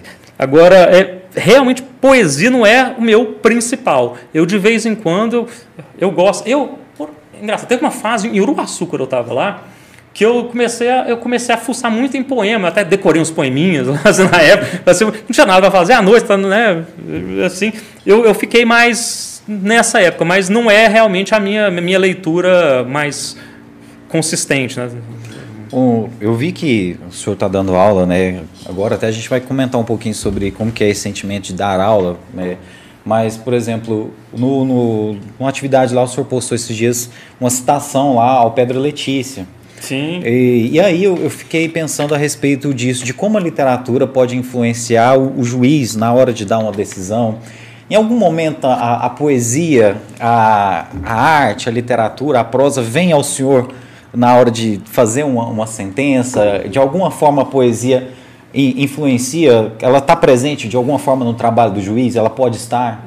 Thierry, mesmo que não seja uma coisa é, absolutamente consciente na hora, para mim não tem como não estar, tá, porque assim, é, literatura tem um papel muito forte na minha vida hoje. É, nem sempre foi assim, mas nos últimos, eu posso dizer, sete, oito anos, é, pela imersão, de certa forma, que eu fiz nas coisas que eu sempre quis ler, isso impacta muito, isso te impacta muito. Quando eu vou escrever, às vezes vai escrever um artigo, uma coisa assim, é mais fácil, né? Porque aí você define, eu gosto muito de citar, fazer alguma citação de livro. Nesse curso aqui de Caldas, por exemplo, eu coloquei muita coisa de literatura lá misturado, para fazer, alguma, fazer algumas relações. Agora na faculdade, eu até falei isso para meus alunos esses dias, eu estou até assim, lamentando, porque pela questão do tempo, eu não estou conseguindo fazer isso que é o que eu gosto, porque como é meu primeiro semestre na faculdade, aquele negócio de assim, você tem uma semana para preparar slide, preparar aula, tá? você já fazer o, o conteúdo básico já é de, de, material, já é difícil, né? Acumulando com trabalho, etc. Então, mas assim, é algo que inevitavelmente eu, eu, eu vou fazer, porque realmente assim, é, é eu hoje não, sei, eu não vejo televisão, eu praticamente noticiário eu vejo uma, uma vez por semana para fazer o resumo do que aconteceu, já para ter uma ideia, não, não, acompanho em tempo real, porque eu acho uma besteira, não adianta nada. Sabe? A gente só fica, parece que é, é como se a gente estivesse vendo um filme, né? Aconteceu, ah, agora descobrir que o cara. Tá... Eu espero no final da semana ou no final do mês, que seja, para ver o que aconteceu e dar uma olhada de tudo que já aconteceu, para não perder tanto tempo. Eu estou desgostoso com isso, até porque, né? Não está muito legal, é, né? Não é não, uma coisa muito agradável. Tá? Mas literatura está sempre misturada. Eu sempre para muitas coisas que eu faço na vida, muitas conversas, aqui, quando a gente está conversando, me vem aqui sempre algumas alusões, assim, porque realmente é como meu pensamento funciona. Assim, eu estou programado para fazer pra dessa forma, isso. né? É, tal autor disse isso, tal autor disse aquilo. Mas na opinião do senhor, quem é o maior? Primeiro do Brasil, quem o senhor acha que é? Se é que é possível Do Brasil, de, de, escritor? Escritor? Isso. Ah, eu acho que é o Machado de Assis mesmo. Eu acho que é o E é um dos maiores do Mas mundo também. Do né? mundo, para mim, para mim. E esse eu acho mais fácil. Porque no Brasil também você tem o Guimarães Rosa mesmo. Eu li uma coisa de um cara chamado Lúcio Cardoso, que eu já tinha ouvido falar, mas é um cara meio. virou um cara meio maldito, na, pelo menos na academia tal, por causa de posições pessoais que ele tinha. Isso acontece muito aqui no Brasil. Né? Alguns sujeitos são alijados do reconhecimento que eles mereciam. É, chama Crônica da Casa Assassinada. É um dos livros mais impactantes que eu li também, assim. Mas aqui no Brasil eu acho eu acho que a obra como um todo, Machado de Assis, ela é incrível, mas no geral, para mim, aí esse eu não tenho dúvida. Eu sou enlouquecido com Shakespeare. Eu, ah, aquilo ali não tem, não tem nada igual. Ele tá, é outro nível. Depois vem os outros, por melhores que sejam, assim. Claro que ainda falta muita coisa para eu ler. Eu não li nada do Goethe, por exemplo, eu tenho vontade, que é ler Fausto. Então, eu tenho uma listinha assim do meu, eu chamo de eixo clássico, que é aqueles livros assim, principais que eu preciso ler. Não terminei ainda. Paraíso Perdido ainda não li, por exemplo, que quero ler. É, mas Shakespeare é absurdo. É, igual, por exemplo, o senhor está aí mergulhado no universo de Dante lá. Eu, o máximo que eu cheguei perto aí foi sobre o que o Dan Brown falou. Né? Eu, que é, o senhor chegou a ler? O Inferno? É... Não, eu tenho lá em casa. Eu tenho inclusive uma edição especial lá, aquela que tem ilustrações ah. e tal, mas não, não, não li. O senhor gosta do Dan Brown? Eu li, eu li aqueles primeiros livros dele, até porque demônios, eu li Fortaleza Digital, Código da Vinci, Anjos e Demônios. Acho que tem até mais um também dos mais antigos. Agora, esses mais recentes, desde o símbolo perdido, que é o da maçonaria, esse hum. eu lembro que eu comecei, aí eu não li mais. Mas os anteriores ali, eu li. Acho que ainda tem mais um que eu não estou. E o que, que o senhor pensa dele? Cara, eu acho que para. Eu, sinceramente, acho que assim, para adolescente, esse tipo de para começar a ler, eu acho que ele tem um grande valor. Porque ele não só, por ser um thriller ali, ele é, é porque ele tem umas teorias conspiratórias, é que assim, isso é um pouco Vende, complicado. Né? Mas, mas, por exemplo, esse tipo de coisa. Olha como você acabou de falar. Um livro que te dá curiosidade para ir depois procurar Divina Comédia, saber quem foi Dante Alighieri. Por... Ele tem muito valor. Sabe? É, então, assim, não é. E por isso que eu não consegui ler mais. Porque os livros são muito repetitivos, é toda a mesma estrutura. Uhum. Né? O Robert Langdon é chamado, tá, é, tem um mistério, tem uma conspiração por trás. Então, assim, me perdeu a graça, assim, para mim. Mas é um livro, o tipo de livro, por exemplo, que eu quero passar pro meu filho. Daqui a pouco, assim, já aí 13 anos, 14 anos, eu já vou enfiar, porque eu acho que ele vai gostar. Assistimos, inclusive, com eles, porque eu também gosto de aplicar eles nos filmes antigos, lá em casa, assim, a gente assiste. assiste é, a gente assistiu há pouco tempo Anjos e Demônios, minto, o Código da Vinci. É, mas legal tem, tem seu valor, né? Acho legal os fatos históricos que ele traz. Acho que, assim, de alguma forma aprende história e tal, né? E é como se eu disse, dá curiosidade para buscar outras coisas, né? Mas é, eu vi uma série recentemente, eu acho que ela fez muito sucesso, Yu, e eles ficavam zoando o Dan Brown o né? tempo todo. Eu sei qual eles é. Ficavam, hum. O pessoal era, Tem muita curtia, referência literária lá. Eles escreviam mais Charles Dickens uhum. e tal, né? E eles ficavam zoando o Dan Brown. Eu falei, gente, mas eu gosto do Dan Brown, cara. É. Não, mas é assim, cara, eu acho que são fases também, né? Você vai. Dan Brown, você vai assim. Eu gostei quando eu li. Quando eu li Código da Vinci, eu lembro que eu, eu li Código da Vinci a fazer faculdade, se não me engano. Eu li na década de 90 né, tal. Eu achei muito legal. Sabe? Aí eu achei, li Anjos e Demônios, também achei legal. E voltei a ler o Fortaleza Digital e já achei, mas tá a mesma coisa. Ponto também, de impacto. E aí depois, ponto de impacto. É, ponto de impacto, que é o, do, que é o daquele, da, daquela aquele simulador, não é? Eu acho que é esse mesmo. É esse mesmo, Ponto de Impacto, é o que eu estava querendo lembrar, que são os dois mais antigos dele, né? são os primeiros é. livros dele, que ele publicou, na verdade, antes do Código da Vinci e, e, de Anjos e Demônios. Né? É esse que eu queria lembrar, Ponto de Impacto, esse mesmo. É, daquele, esqueci o nome da, da, da sequência. Negócio né? grande lá, né? Que tem, negócio grande também ficou horrível, mas. é, mas eu gostava, viu? Gostava de, de É que hoje, depois vai passando sua vida, você vai tendo outras necessidades, você vai procurando outras coisas, para mim já não funciona mais. Sabe? Eu quero drogas mais fortes. entendeu? Mas é isso.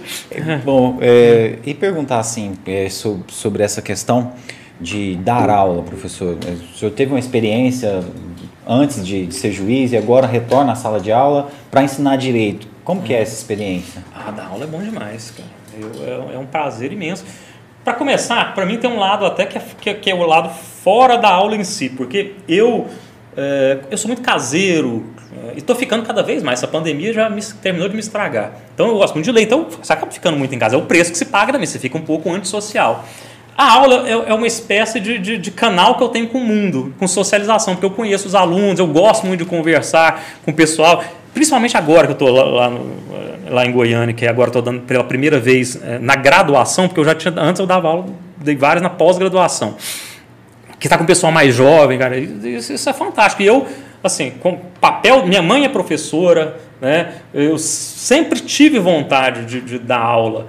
Eu, eu gosto bastante. É, é uma daquelas experiências assim que a gente se sente muito bem, porque assim, é muito bom, sabe? É, é muito bom quando o aluno fala uma coisa. Os alunos nem sabem. É bom que eles, vão, que eles ficam sabendo, porque eles acham que a gente, né? Ah, você é juiz e tal, que você é durão, né? E tá lá.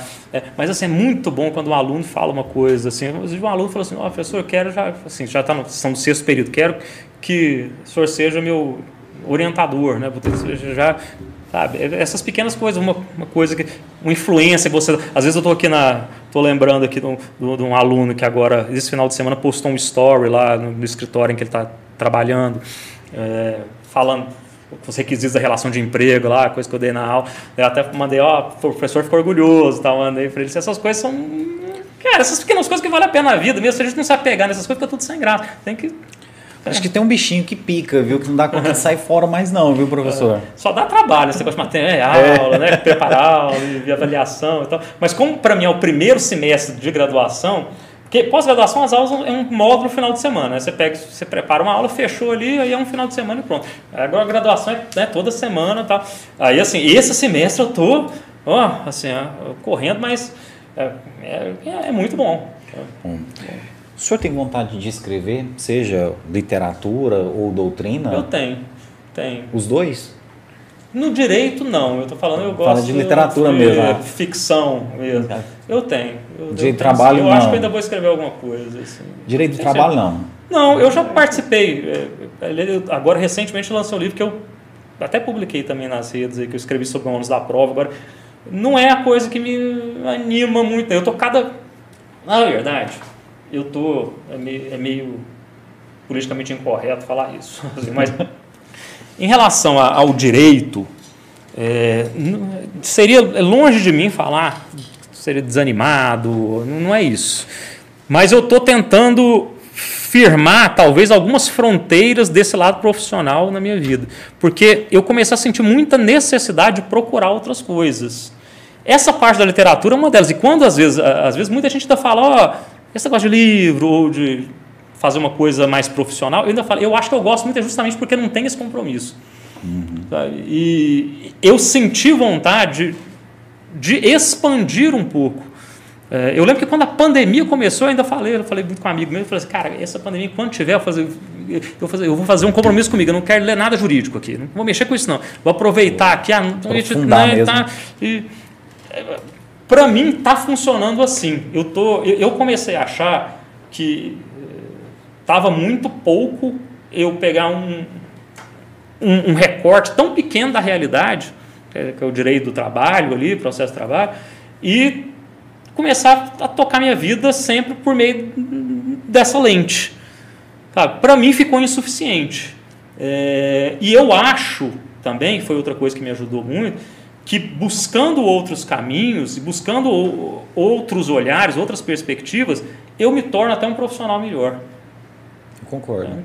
Eu acho Esse que aspecto. a literatura ela ensina, né, muito, né, professor? O senhor de qualquer forma está vendo aquilo ali o tempo todo e é a vida, né, das pessoas simples. É o que o senhor lida, eu acho que no direito do trabalho, né? De alguma forma isso se comunica, né? Eu já coloquei na minha cabeça que eu sou, eu sou o seguinte, eu sou, eu sou o volante carregador de piano, como juiz. Eu sou o juiz de vara, juiz de coisa pequena. Eu gosto é de pegar dois velhinhos que brigaram e botar os dois para chorar no final da audiência, sabe? Assim, de porque resolveu um problema, é, e aí você era meu amigo, a gente não vai brigar mais. Eu gosto dessas coisas pequenas. Eu não gosto de processo, não gosto de processo de banco, não gosto, não gosto de processo que eu não veja a cara de quem está sendo impactado pela decisão, sabe? Processo de empresa grande. Claro, faz parte do trabalho. Mas o que eu gosto mesmo é ter duas pessoas ali que eu vou conseguir sentar, que eu vou, que eu, o que eu disser na audiência vai fazer diferença. Ela vai ouvir, vai decidir se ela vai acatar, se ela vai fazer alguma consideração em relação. E não aquele negócio que a gente sabe que vem muito, né? Vem o advogado já com orientação lá, lá de cima da empresa, aquela coisa impessoal, que a gente, na verdade, vira uma espécie de instância de passagem para o sujeito chegar até o TST, por aí. Aí isso faz parte do trabalho, mas não é o que me dá prazer. E essa parte eu faço porque é do jogo. Mas a- a- o trabalho pequeno mesmo, assim, esse é o que eu gosto. De vez em quando, quando eu tenho. é, ontem mesmo, é porque acabou que não deu como eu queria, que eu, eu tive um caso lá de uma mãe de um autista. É, me impactou muito, sabe? Me impactou muito assim. Se eu, é porque se, eu, se eu tivesse resolvido, como eu gostaria de ter resolvido, eu teria tirado uma foto para colocar até na minha rede social, que é o tipo de coisa que eu gosto de, de, de, de separar, sabe? Para depois eu lembrar. Tem uma lá que eu, que eu lembro, logo que eu cheguei em casa, umas professoras aqui, que eu lembro que foi, foi super legal, sabe? Que é depois que a gente conseguiu fazer um acordo. Aí, a, a- depois não, isso foi durante a negociação, foi até o que facilitou. A reclamada relembrou que a própria reclamante, que era uma professora já mais velha, tal, tinha a- alfa- alfabetizado as filhas dela, sabe? Então isso assim, essas coisas numa audiência, assim, eu eu adoro. Para mim é essa parte é muito prazerosa. É isso, é interessante, né? À- Às vezes ali o, a sensibilidade do juiz pode fazer virar um acordo, né? Porque, olha, ela alfabetizou suas filhas, Não, vamos... E no interior é bom, rapaz, assim, a gente termina uma audiência, às vezes, né, né um senhorzinho ele fala, "Ô, se o senhor puder depois, passa lá para comer um peixe lá no meu negócio, não sei o quê. Você termina você fala, pô, ah, que beleza. O cara entra lá esperando ter um juiz lá que dando patada nele, querendo, e termina a audiência leve, assim, ah, é uma beleza. Então o senhor acha que se fosse para virar desembargador e ir para um tribunal, esse contato se perde automaticamente? Eu acho que gente tem que ressignificar as coisas. Eu acho- quanto a se virar desembargador, inclusive, se quiserem me dar uma vaga de desembargador agora, eu, tô pegando, eu tô aceitando propostas. Mas assim, eu acho que tem, eu fico, acho que deve ser bom você também tá numa turma ali com seus colegas, pessoal do tribunal tem grandes amigos, lá tem, tem desembargadores lá. assim, às vezes o pessoal fica falando que não gosta de citar nome porque os outros ficam, mas eu gosto de citar nome, não adianta, não é porque eu não gosto dos outros, mas tem uns que assim, o Paulo Pimenta, por exemplo, vou destacar um aqui. Adoraria estar numa turma com, com, com o desembargador Paulo Pimenta, desembargador Platão, para ouvir o que eles têm a dizer. Platão é juiz trocar... contemporâneo da época do senhor?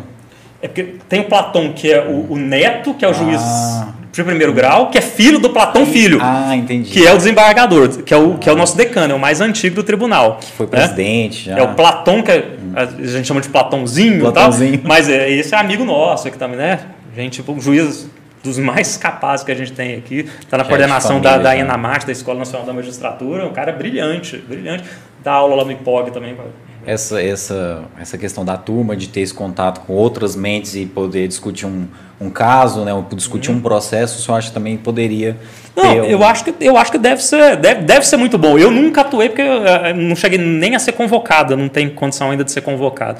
Mas eu imagino que deve ser uma experiência muito, muito, muito boa também. Porque muda, muda o foco, mas aí, e, e, aí também entra uma coisa. Como desembargador, você também tem uma, uma possibilidade de impactar as coisas também maior. Aí até a responsabilidade muda também, né? Você tem também uma uh, realmente uma participação mais efetiva em mais coisas. Então, assim, não, não, não abro mão, não, viu? Quiser, Se quiser chamar. Isso, tô, assim, tô, tô, manda, quiser mandar um oi sumido aí, desembargador, tô aí. É, interessante isso aí, porque realmente eu vejo que o senhor está preocupado em manter um, um lado humano, né? E, e, tem que ter esse contato. E às vezes parece que algumas pessoas se esquecem disso e começam a tratar a coisa como um número mesmo, é. como uma, uma coisa, sei lá, mecânica, né? Todo mundo, Thierry, fica com essa conversa assim, ah fica postando, né? Você um dia vai estar velho e vai perceber que você não fez as coisas legais da sua vida, que você trabalhou até mais tarde. Bom, então vamos parar de trabalhar até mais tarde. Se for, vamos fazer. Na verdade, assim, depois, depois que você faz 40, cara, se, você não parar para dar uma olhada na tua vida e fizer alguns ajustes, tá uma coisa errada com você. Tá? Então, assim, na, a minha ideia foi: a gente nunca vai conseguir fazer tudo que a gente quer. Não adianta, falta tempo, falta possibilidade, falta energia, falta tudo. Mas a gente pode escolher algumas coisas que são principais ali. E a gente precisa fazer escolha mesmo. É, eu não tenho assim, eh, nenhuma. Talvez, não sei se a palavra seja vaidade ou alguma coisa assim, em relação ao meu trabalho. Isso é uma coisa que eu acho que eu já superei. Assim, eu tenho vontade, igual você falou, desembargador, dizer, não, não vou ficar achando também, ah, eu sou aqui juiz de Caldas Novas e vou ficar até aposentar assim. Não, não penso dessa forma. Mas eu acho que a minha profissão ela tem que viver paralelamente a outras coisas da minha vida. Eu não posso ser Juliano, juiz do, do trabalho, e aí está resolvido. Eu acho que é muito pequeno. Muito pouco para mim, não é o que me faz. Porque eu sei que assim, cara, tenho certeza que tem colegas que isso aí tá bom também. Cara, e aí o cara se aprofunda nisso. E aí o cara se aprofunda, vai escrever livro, vai.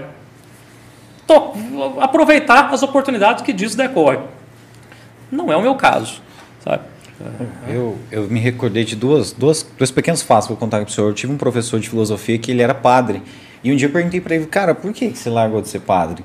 E ele me falou justamente uma coisa parecida com isso. Que ele falou, olha, eu entrei querendo pegar uma igreja, uma comunidade, desenvolver um trabalho, ter um contato e conhecer. E eu fui mandado para partes burocráticas, eu não estava fazendo o que eu queria. Então, por isso, eu, eu desisti. Não foi mulher, não foi nada disso. Porque tem muito padre que se deixa batendo para se casar, né, e tal. E aí, no caso, ele comentou justamente essa questão. E completando isso, uma amiga que é advogada, ela foi para a Irlanda fazer um, um intercâmbio. E recentemente ela voltou, depois de dois anos, e agora já está lá de volta de novo. Está até trabalhando com uma advogada da Irlanda lá. E aí ela estava me falando que, pô, aqui a gente tem um, uma influência muito forte de, do, do, povo americano, daquela coisa do sonho americano de uhum. vencer, eu tenho que me destacar. Lá na Europa, não. Lá na Europa o cara trabalha de garçom 40 anos, feliz da vida, e vai para casa dele todo dia. É. E ele fala, não, isso aqui é o meu trabalho. Não é isso que, que é a minha é. vida toda. É. Ele falou, lá não existe essa coisa que eu tenho que ser o líder, que eu tenho que ganhar isso. dinheiro, que eu tenho que ser... É mais ou menos isso que...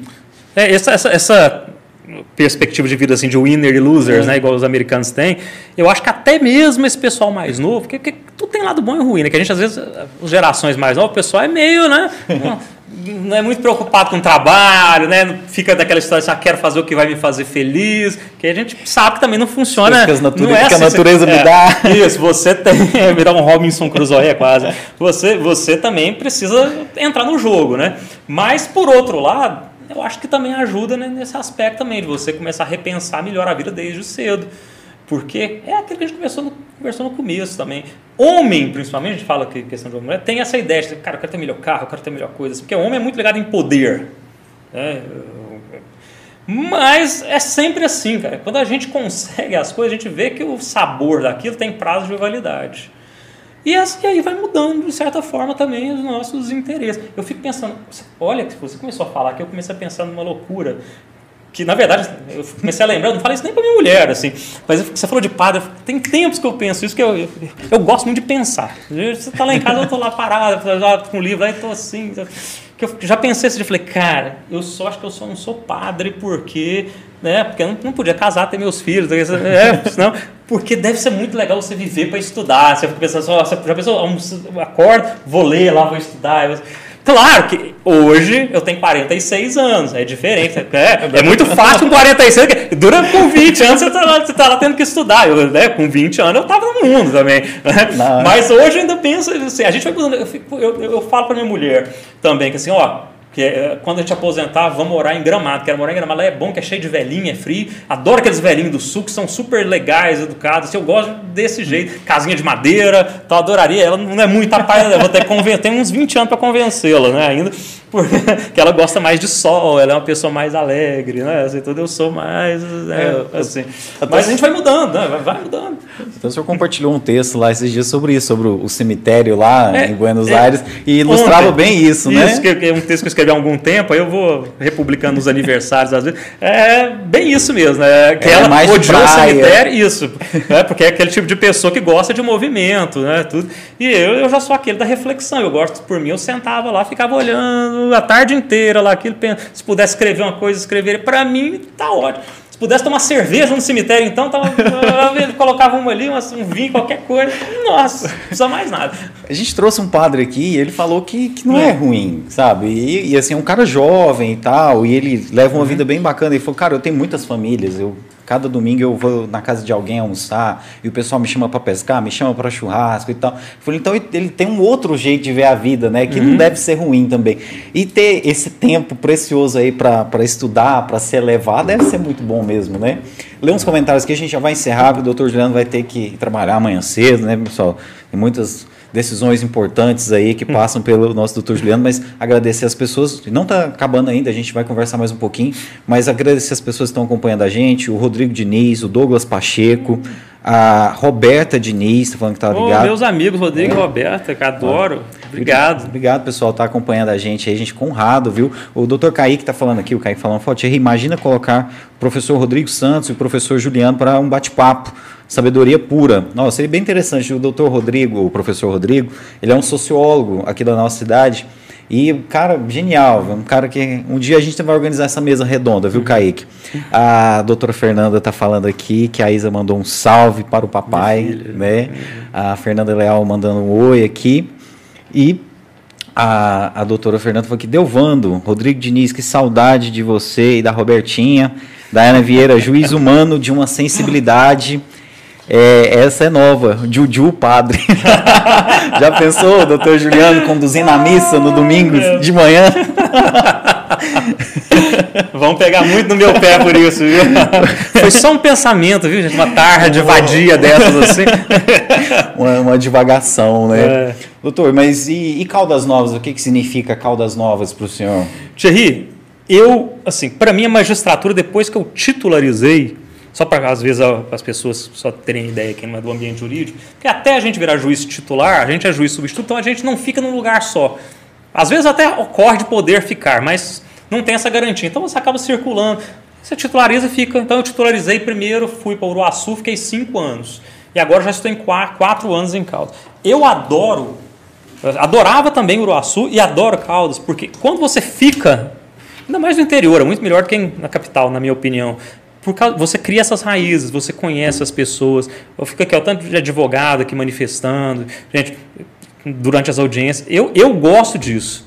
Sabe? Eu gosto de saber com quem que eu estou lidando, eu, eu gosto. Então, Caldas, para mim, foi uma agradabilíssima surpresa até, porque, olha que coisa, eu tive uma experiência aqui em Caldas, quando, eu, quando era durante os nove anos que eu fui juiz substituto, eu só tinha atuado em Caldas uma semana. Aqui foi, foi uma excepcionalidade aqui e para mim não foi nem um pouco agradável. Mas porque aqui tem peculiaridades, os processos são muito específicos. Então você chegar e cair aqui desse jeito. Então assim, eu sempre falava até que Caldas Novas eu não teria o menor interesse de vir para os colegas, mas aí né, a vida vai abrindo as portas, né? Acabei vindo e assim gosto demais daqui, até porque Caldas tem uma vantagem que praticamente nenhuma outra cidade do interior dá, que é a questão do lazer, sabe? É, a, a, serviço, tudo aqui, aqui parece que eu estou em Goiânia, aqui um não, falta de nada. De é, aqui, se, né? Então, nesse assim, ela te dá toda a estrutura de uma cidade, de, de uma capital, porque assim, Uruaçu, eu gostava bastante, assim, mas tem, tem suas limitações, cidade bem menor, né, tal, mas gostava também, porque é aquela coisa, a gente tem que criar significado para as coisas, eu tô lá, né, tem que abraçar, é aquela história, tá no inferno, abraça o capeta, é isso aí mesmo, assim, não que eu esteja comparando, viu? não é isso, não. mas assim, eu gostava de lá, sabe? Montei minha casa quando eu, quando eu estava lá também. E aqui em Caldas também satisfeitíssimo aqui, sabe? Gosto muito do pessoal daqui. Fui sempre, falei, muito bem recebido aqui. É, satisfeito. Tem muita gente que escolhe Caldas para viver na velhice, após aposentado. O senhor prefere Gramado? É, é não, eu viria para Caldas também, mas eu gosto de Gramado porque por causa dessas duas situações, pela questão do clima, porque eu gosto de frio, né? Quem gosta de um cemitério, né? é. quem acha bonito tem que gostar de frio, combina. E porque realmente eu gosto, eu falo da brincadeira dos velhinhos, mas eu, eu acho, eu gosto daquele, daqueles alemães, aquele tipo lá que é meio. Eles são falsos durões, sabe aquele pessoal que você olha de longe e parece meio assim, mas quando você começa a bater um papo, você começa assim, são educados, inteligentes. Assim, eu gosto da cidade. Eu, eu falo assim: tem, tem lugares no país que a gente se sente bem e outros que a gente se sente mal. Eu sempre falei, eu, por mais que eu goste do Rio de Janeiro, adoro ir lá para Lapa, gosto de pegar um samba, mas é um lugar que eu me sinto mal. Parece que eu sou um. Quando eu estou no Rio de Janeiro, eu me sinto um mané. Parece que a qualquer hora alguém vai chegar lá e dar um tapa na minha cara. É um negócio assim, sabe? É meio estranho, né, gente? Só é. me assaltar aqui é, agora. É, assim, é estranho. Parece, não sei, parece que as pessoas conversam com você com aquela cara assim. Ah, qual que te aguarda daqui a pouco? Que você não chegou com aquele jeitinho lá, tal, aquela malemolência. Já no sul eu me sinto muito bem. Só parece que eu estou em casa, sabe? É isso. Vai explicar por quê? Não sei. Eu tenho, tenho um amigo que é guia de turismo em Alto Paraíso, lá na Chapadas Veadeiros, e contou que um, um juiz, né, eu não me recordo de qual estado, foi para lá conhecer e retornou para morar pouco, pouco tempo depois. É um lugar que o senhor não moraria, não? Principalmente depois do dado dólar bela mudar para lá, eu acho que é, ficou difícil. É, caiu um pouco o preço do metro quadrado. É, precisava fazer um teste nessa vida, assim, mas quem é, sabe. muito hippie, não? É, não, mas é isso mesmo. Assim, com, a, com a idade, com o passar do tempo, eu, nunca, eu sempre fui um cara muito urbano, muito. Nunca gostei de mato, não pesco, sabe? Meu pai tem uma chácara legal lá perto de Goiânia, lá em Aragoiânia.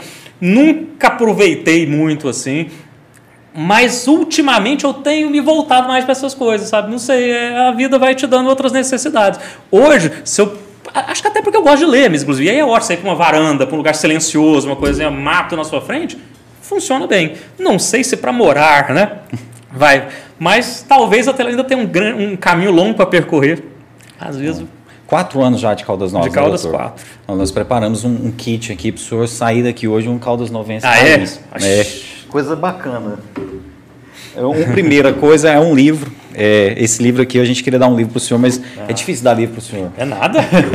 esse livro aqui é um livro que conta a história oh, de Caldas Novas. É, oh, muito obrigado. Conta a história do Bento de Godói, é um pioneiro, o cara que fundou essa cidade aqui, é escrito pelo bisneto dele, Dr. Joaquim Celso é um dentista, um cirurgião dentista aqui da cidade, e conta a história da família dele e a história do, do Bento Godoy é também a história da fundação de Caldas Novas. com capinha dura, página amarelada, já, já é assim, sabe? Essas coisas que quem gosta de livro, você começa a olhar, uma fonte confortável tal, já, já gostou. Papai já ama, né?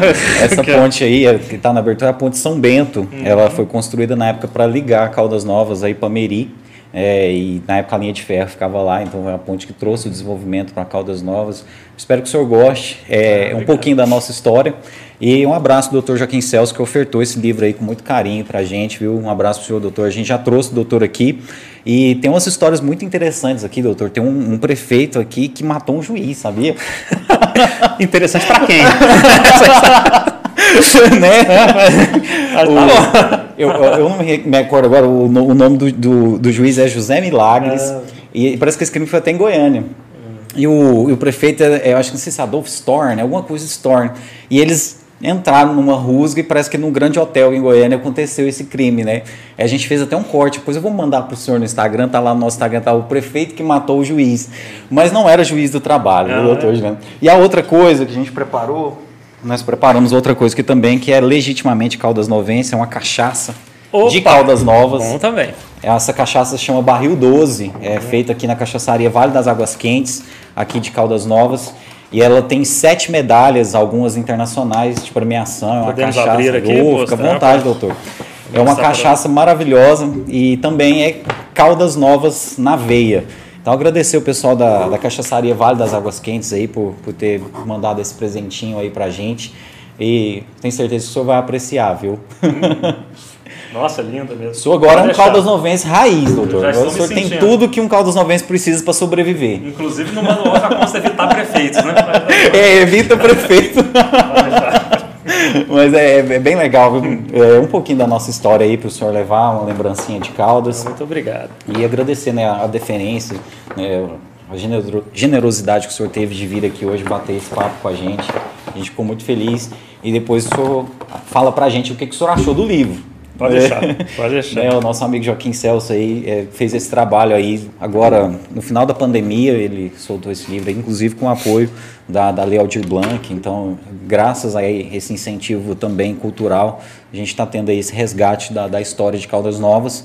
E quem tiver vontade de, de adquirir esse livro, né, interessantíssimo aí sobre a nossa história, pode entrar em contato com a gente aí no nosso inbox do Instagram, no Facebook, que a gente vai dar o caminho aí para você adquirir o livro do nosso amigo Joaquim Celso. Então, agradecer muito nosso amigo Joaquim Celso e o pessoal lá da Cachaçaria Vale das Águas Quentes que mandou esse mimo aqui para o nosso doutor Juliano, nosso amigo. Doutor, agradecer muito o senhor. Eu acho que a gente tinha assunto aí para muita coisa, mas eu sei que o senhor tem que trabalhar amanhã. mas bom que a gente vai é. fazer outras edições desse papo. Eu espero que o senhor tenha gostado e que a gente possa bater papo outras vezes aqui, doutor. Ah, Thierry, muito, muito bom, cara. Gostei demais. Eu que agradeço aqui novamente. Viu? Voltaremos sim. Pode convidar, vamos marcar, voltaremos. Sim, inclusive, faço questão de voltar e ganhar mais uma cachaça mais, uma... mais um livro. mais um porque livro. eu fiquei. Já, se já estava bom, agora ficou sensacional. Viu? Só mandar um salve para minha filha que eu vi aqui que ela mandou papai também, é. para Isa, viu? Já vi aqui pelo chat. Beijo. E para o Fefo, meu filho, um beijo para Fernanda, minha mulher também. Olha, agradecer todo mundo aí que acompanhou a gente pela primeira vez, né? Por conta aí do Dr. Juliano. É, hoje é o nosso programa, nosso episódio de número 95, então tem outros 94 episódios aí para você acompanhar, tem muita coisa boa por vir aí. E agradecer todas as pessoas que gostaram, que se inscreveram no nosso canal. Amanhã esse papo está no Spotify, logo na parte da manhã. Você que vai para academia, vai pedalar, vai caminhar, entra lá no nosso Spotify que vai estar tá lá, tudo em um podcast. Esse papo né, e os outros papos também. Também na Google Podcasts, na Apple Podcasts. A gente só não está na Deezer, mas nas demais plataformas a gente se encontra lá. E na sexta-feira a gente vai bater um papo super especial com o Leonardo Ala e o JC. Né? São dois influencers aqui da nossa cidade que têm feito um trabalho de humor nas páginas e sempre ressaltando a nossa cultura, as coisas que Caldas Novas tem de bom. Então a gente acha importante valorizar também. E agradecer mais uma vez, doutor Juliano. E doutor, né? A poesia está presente em tudo, né? É só a gente saber enxergar, né? Só a gente saber olhar, né? O doutor, cara, num torresmo, ele consegue ver uma coisa filosófica. É surreal. Eu li um texto dele uma vez super filosófico sobre um, um torresmo, cara, que ele pediu. Eu sei qual é. e é genial. E você que gosta de literatura, siga o doutor Juliano. Né? E doutor, em breve, né? O senhor lançando esse livro aí, o senhor vem aqui lançar aqui com a gente aqui no nosso podcast. E o senhor acha que seria um livro parecido com, com o quê, doutor? Não sei. Não sei, eu acho que no primeiro momento, assim, Eu, eu, nunca pensei seriamente, como eu falei, eu tenho vontade de escrever ficção, mas não, acho que não vai ser tão cedo. Mas às vezes alguma coisa de crônica, né? Que é para vocês se exercitando, ou ensaio. Acho que funciona em primeiro lugar. Às vezes reunir essas coisas que eu já, que eu já fiz. Minha, minha mulher, no meu aniversário de algum, acho que dois anos, ela fez um álbum com aquela página grossa, igual de álbum de formatura, tá, assim, com, com meus textos do pegou do Facebook, tá, ficou, ficou maravilhoso, assim, achei super legal, porque muito, na maioria desses textos, eles são um grande exercício de concisão para mim, porque é muito limitado, tem muita coisa ali que poderia ter sido ampliada, Vamos ver, né, cara? O futuro está aberto. É uma crônica, né? Aquilo é, que o senhor faz sim, lá, né? É, sim. Mas olha, seria interessante é. ler um livro só sobre aquelas divagações ali, aquelas coisas, seria interessante, viu, doutor? Eu ia adorar ler. Legal. Aí, quem quiser acompanhar aí, depois siga, viu? Posso falar, doutor? Pode. Doutor é, Juliano Braga Gin. Gin, N. É, Juliano Braga Gin. E foi um prazer e a gente espera aí é, receber o doutor Juliano aqui em outras oportunidades para a gente falar de, de, coisa boa como foi hoje. Eu espero que o senhor tenha gostado, doutor. A gente ficou muito honrado de bater esse papo com o senhor aqui hoje, viu? Eu adorei, eu que agradeço, foi uma honra. Muito obrigado. Pessoal, obrigado, boa noite. Sexta-feira a gente está de volta com mais Tudo em Um podcast. É um episódio que, nós, na nossa opinião, hoje foi incrível. Obrigado a todo mundo que ficou com a gente, você que viu ao vivo, você que está vendo aí gravado, né? Tá tudo disponível no nosso YouTube e também no Facebook.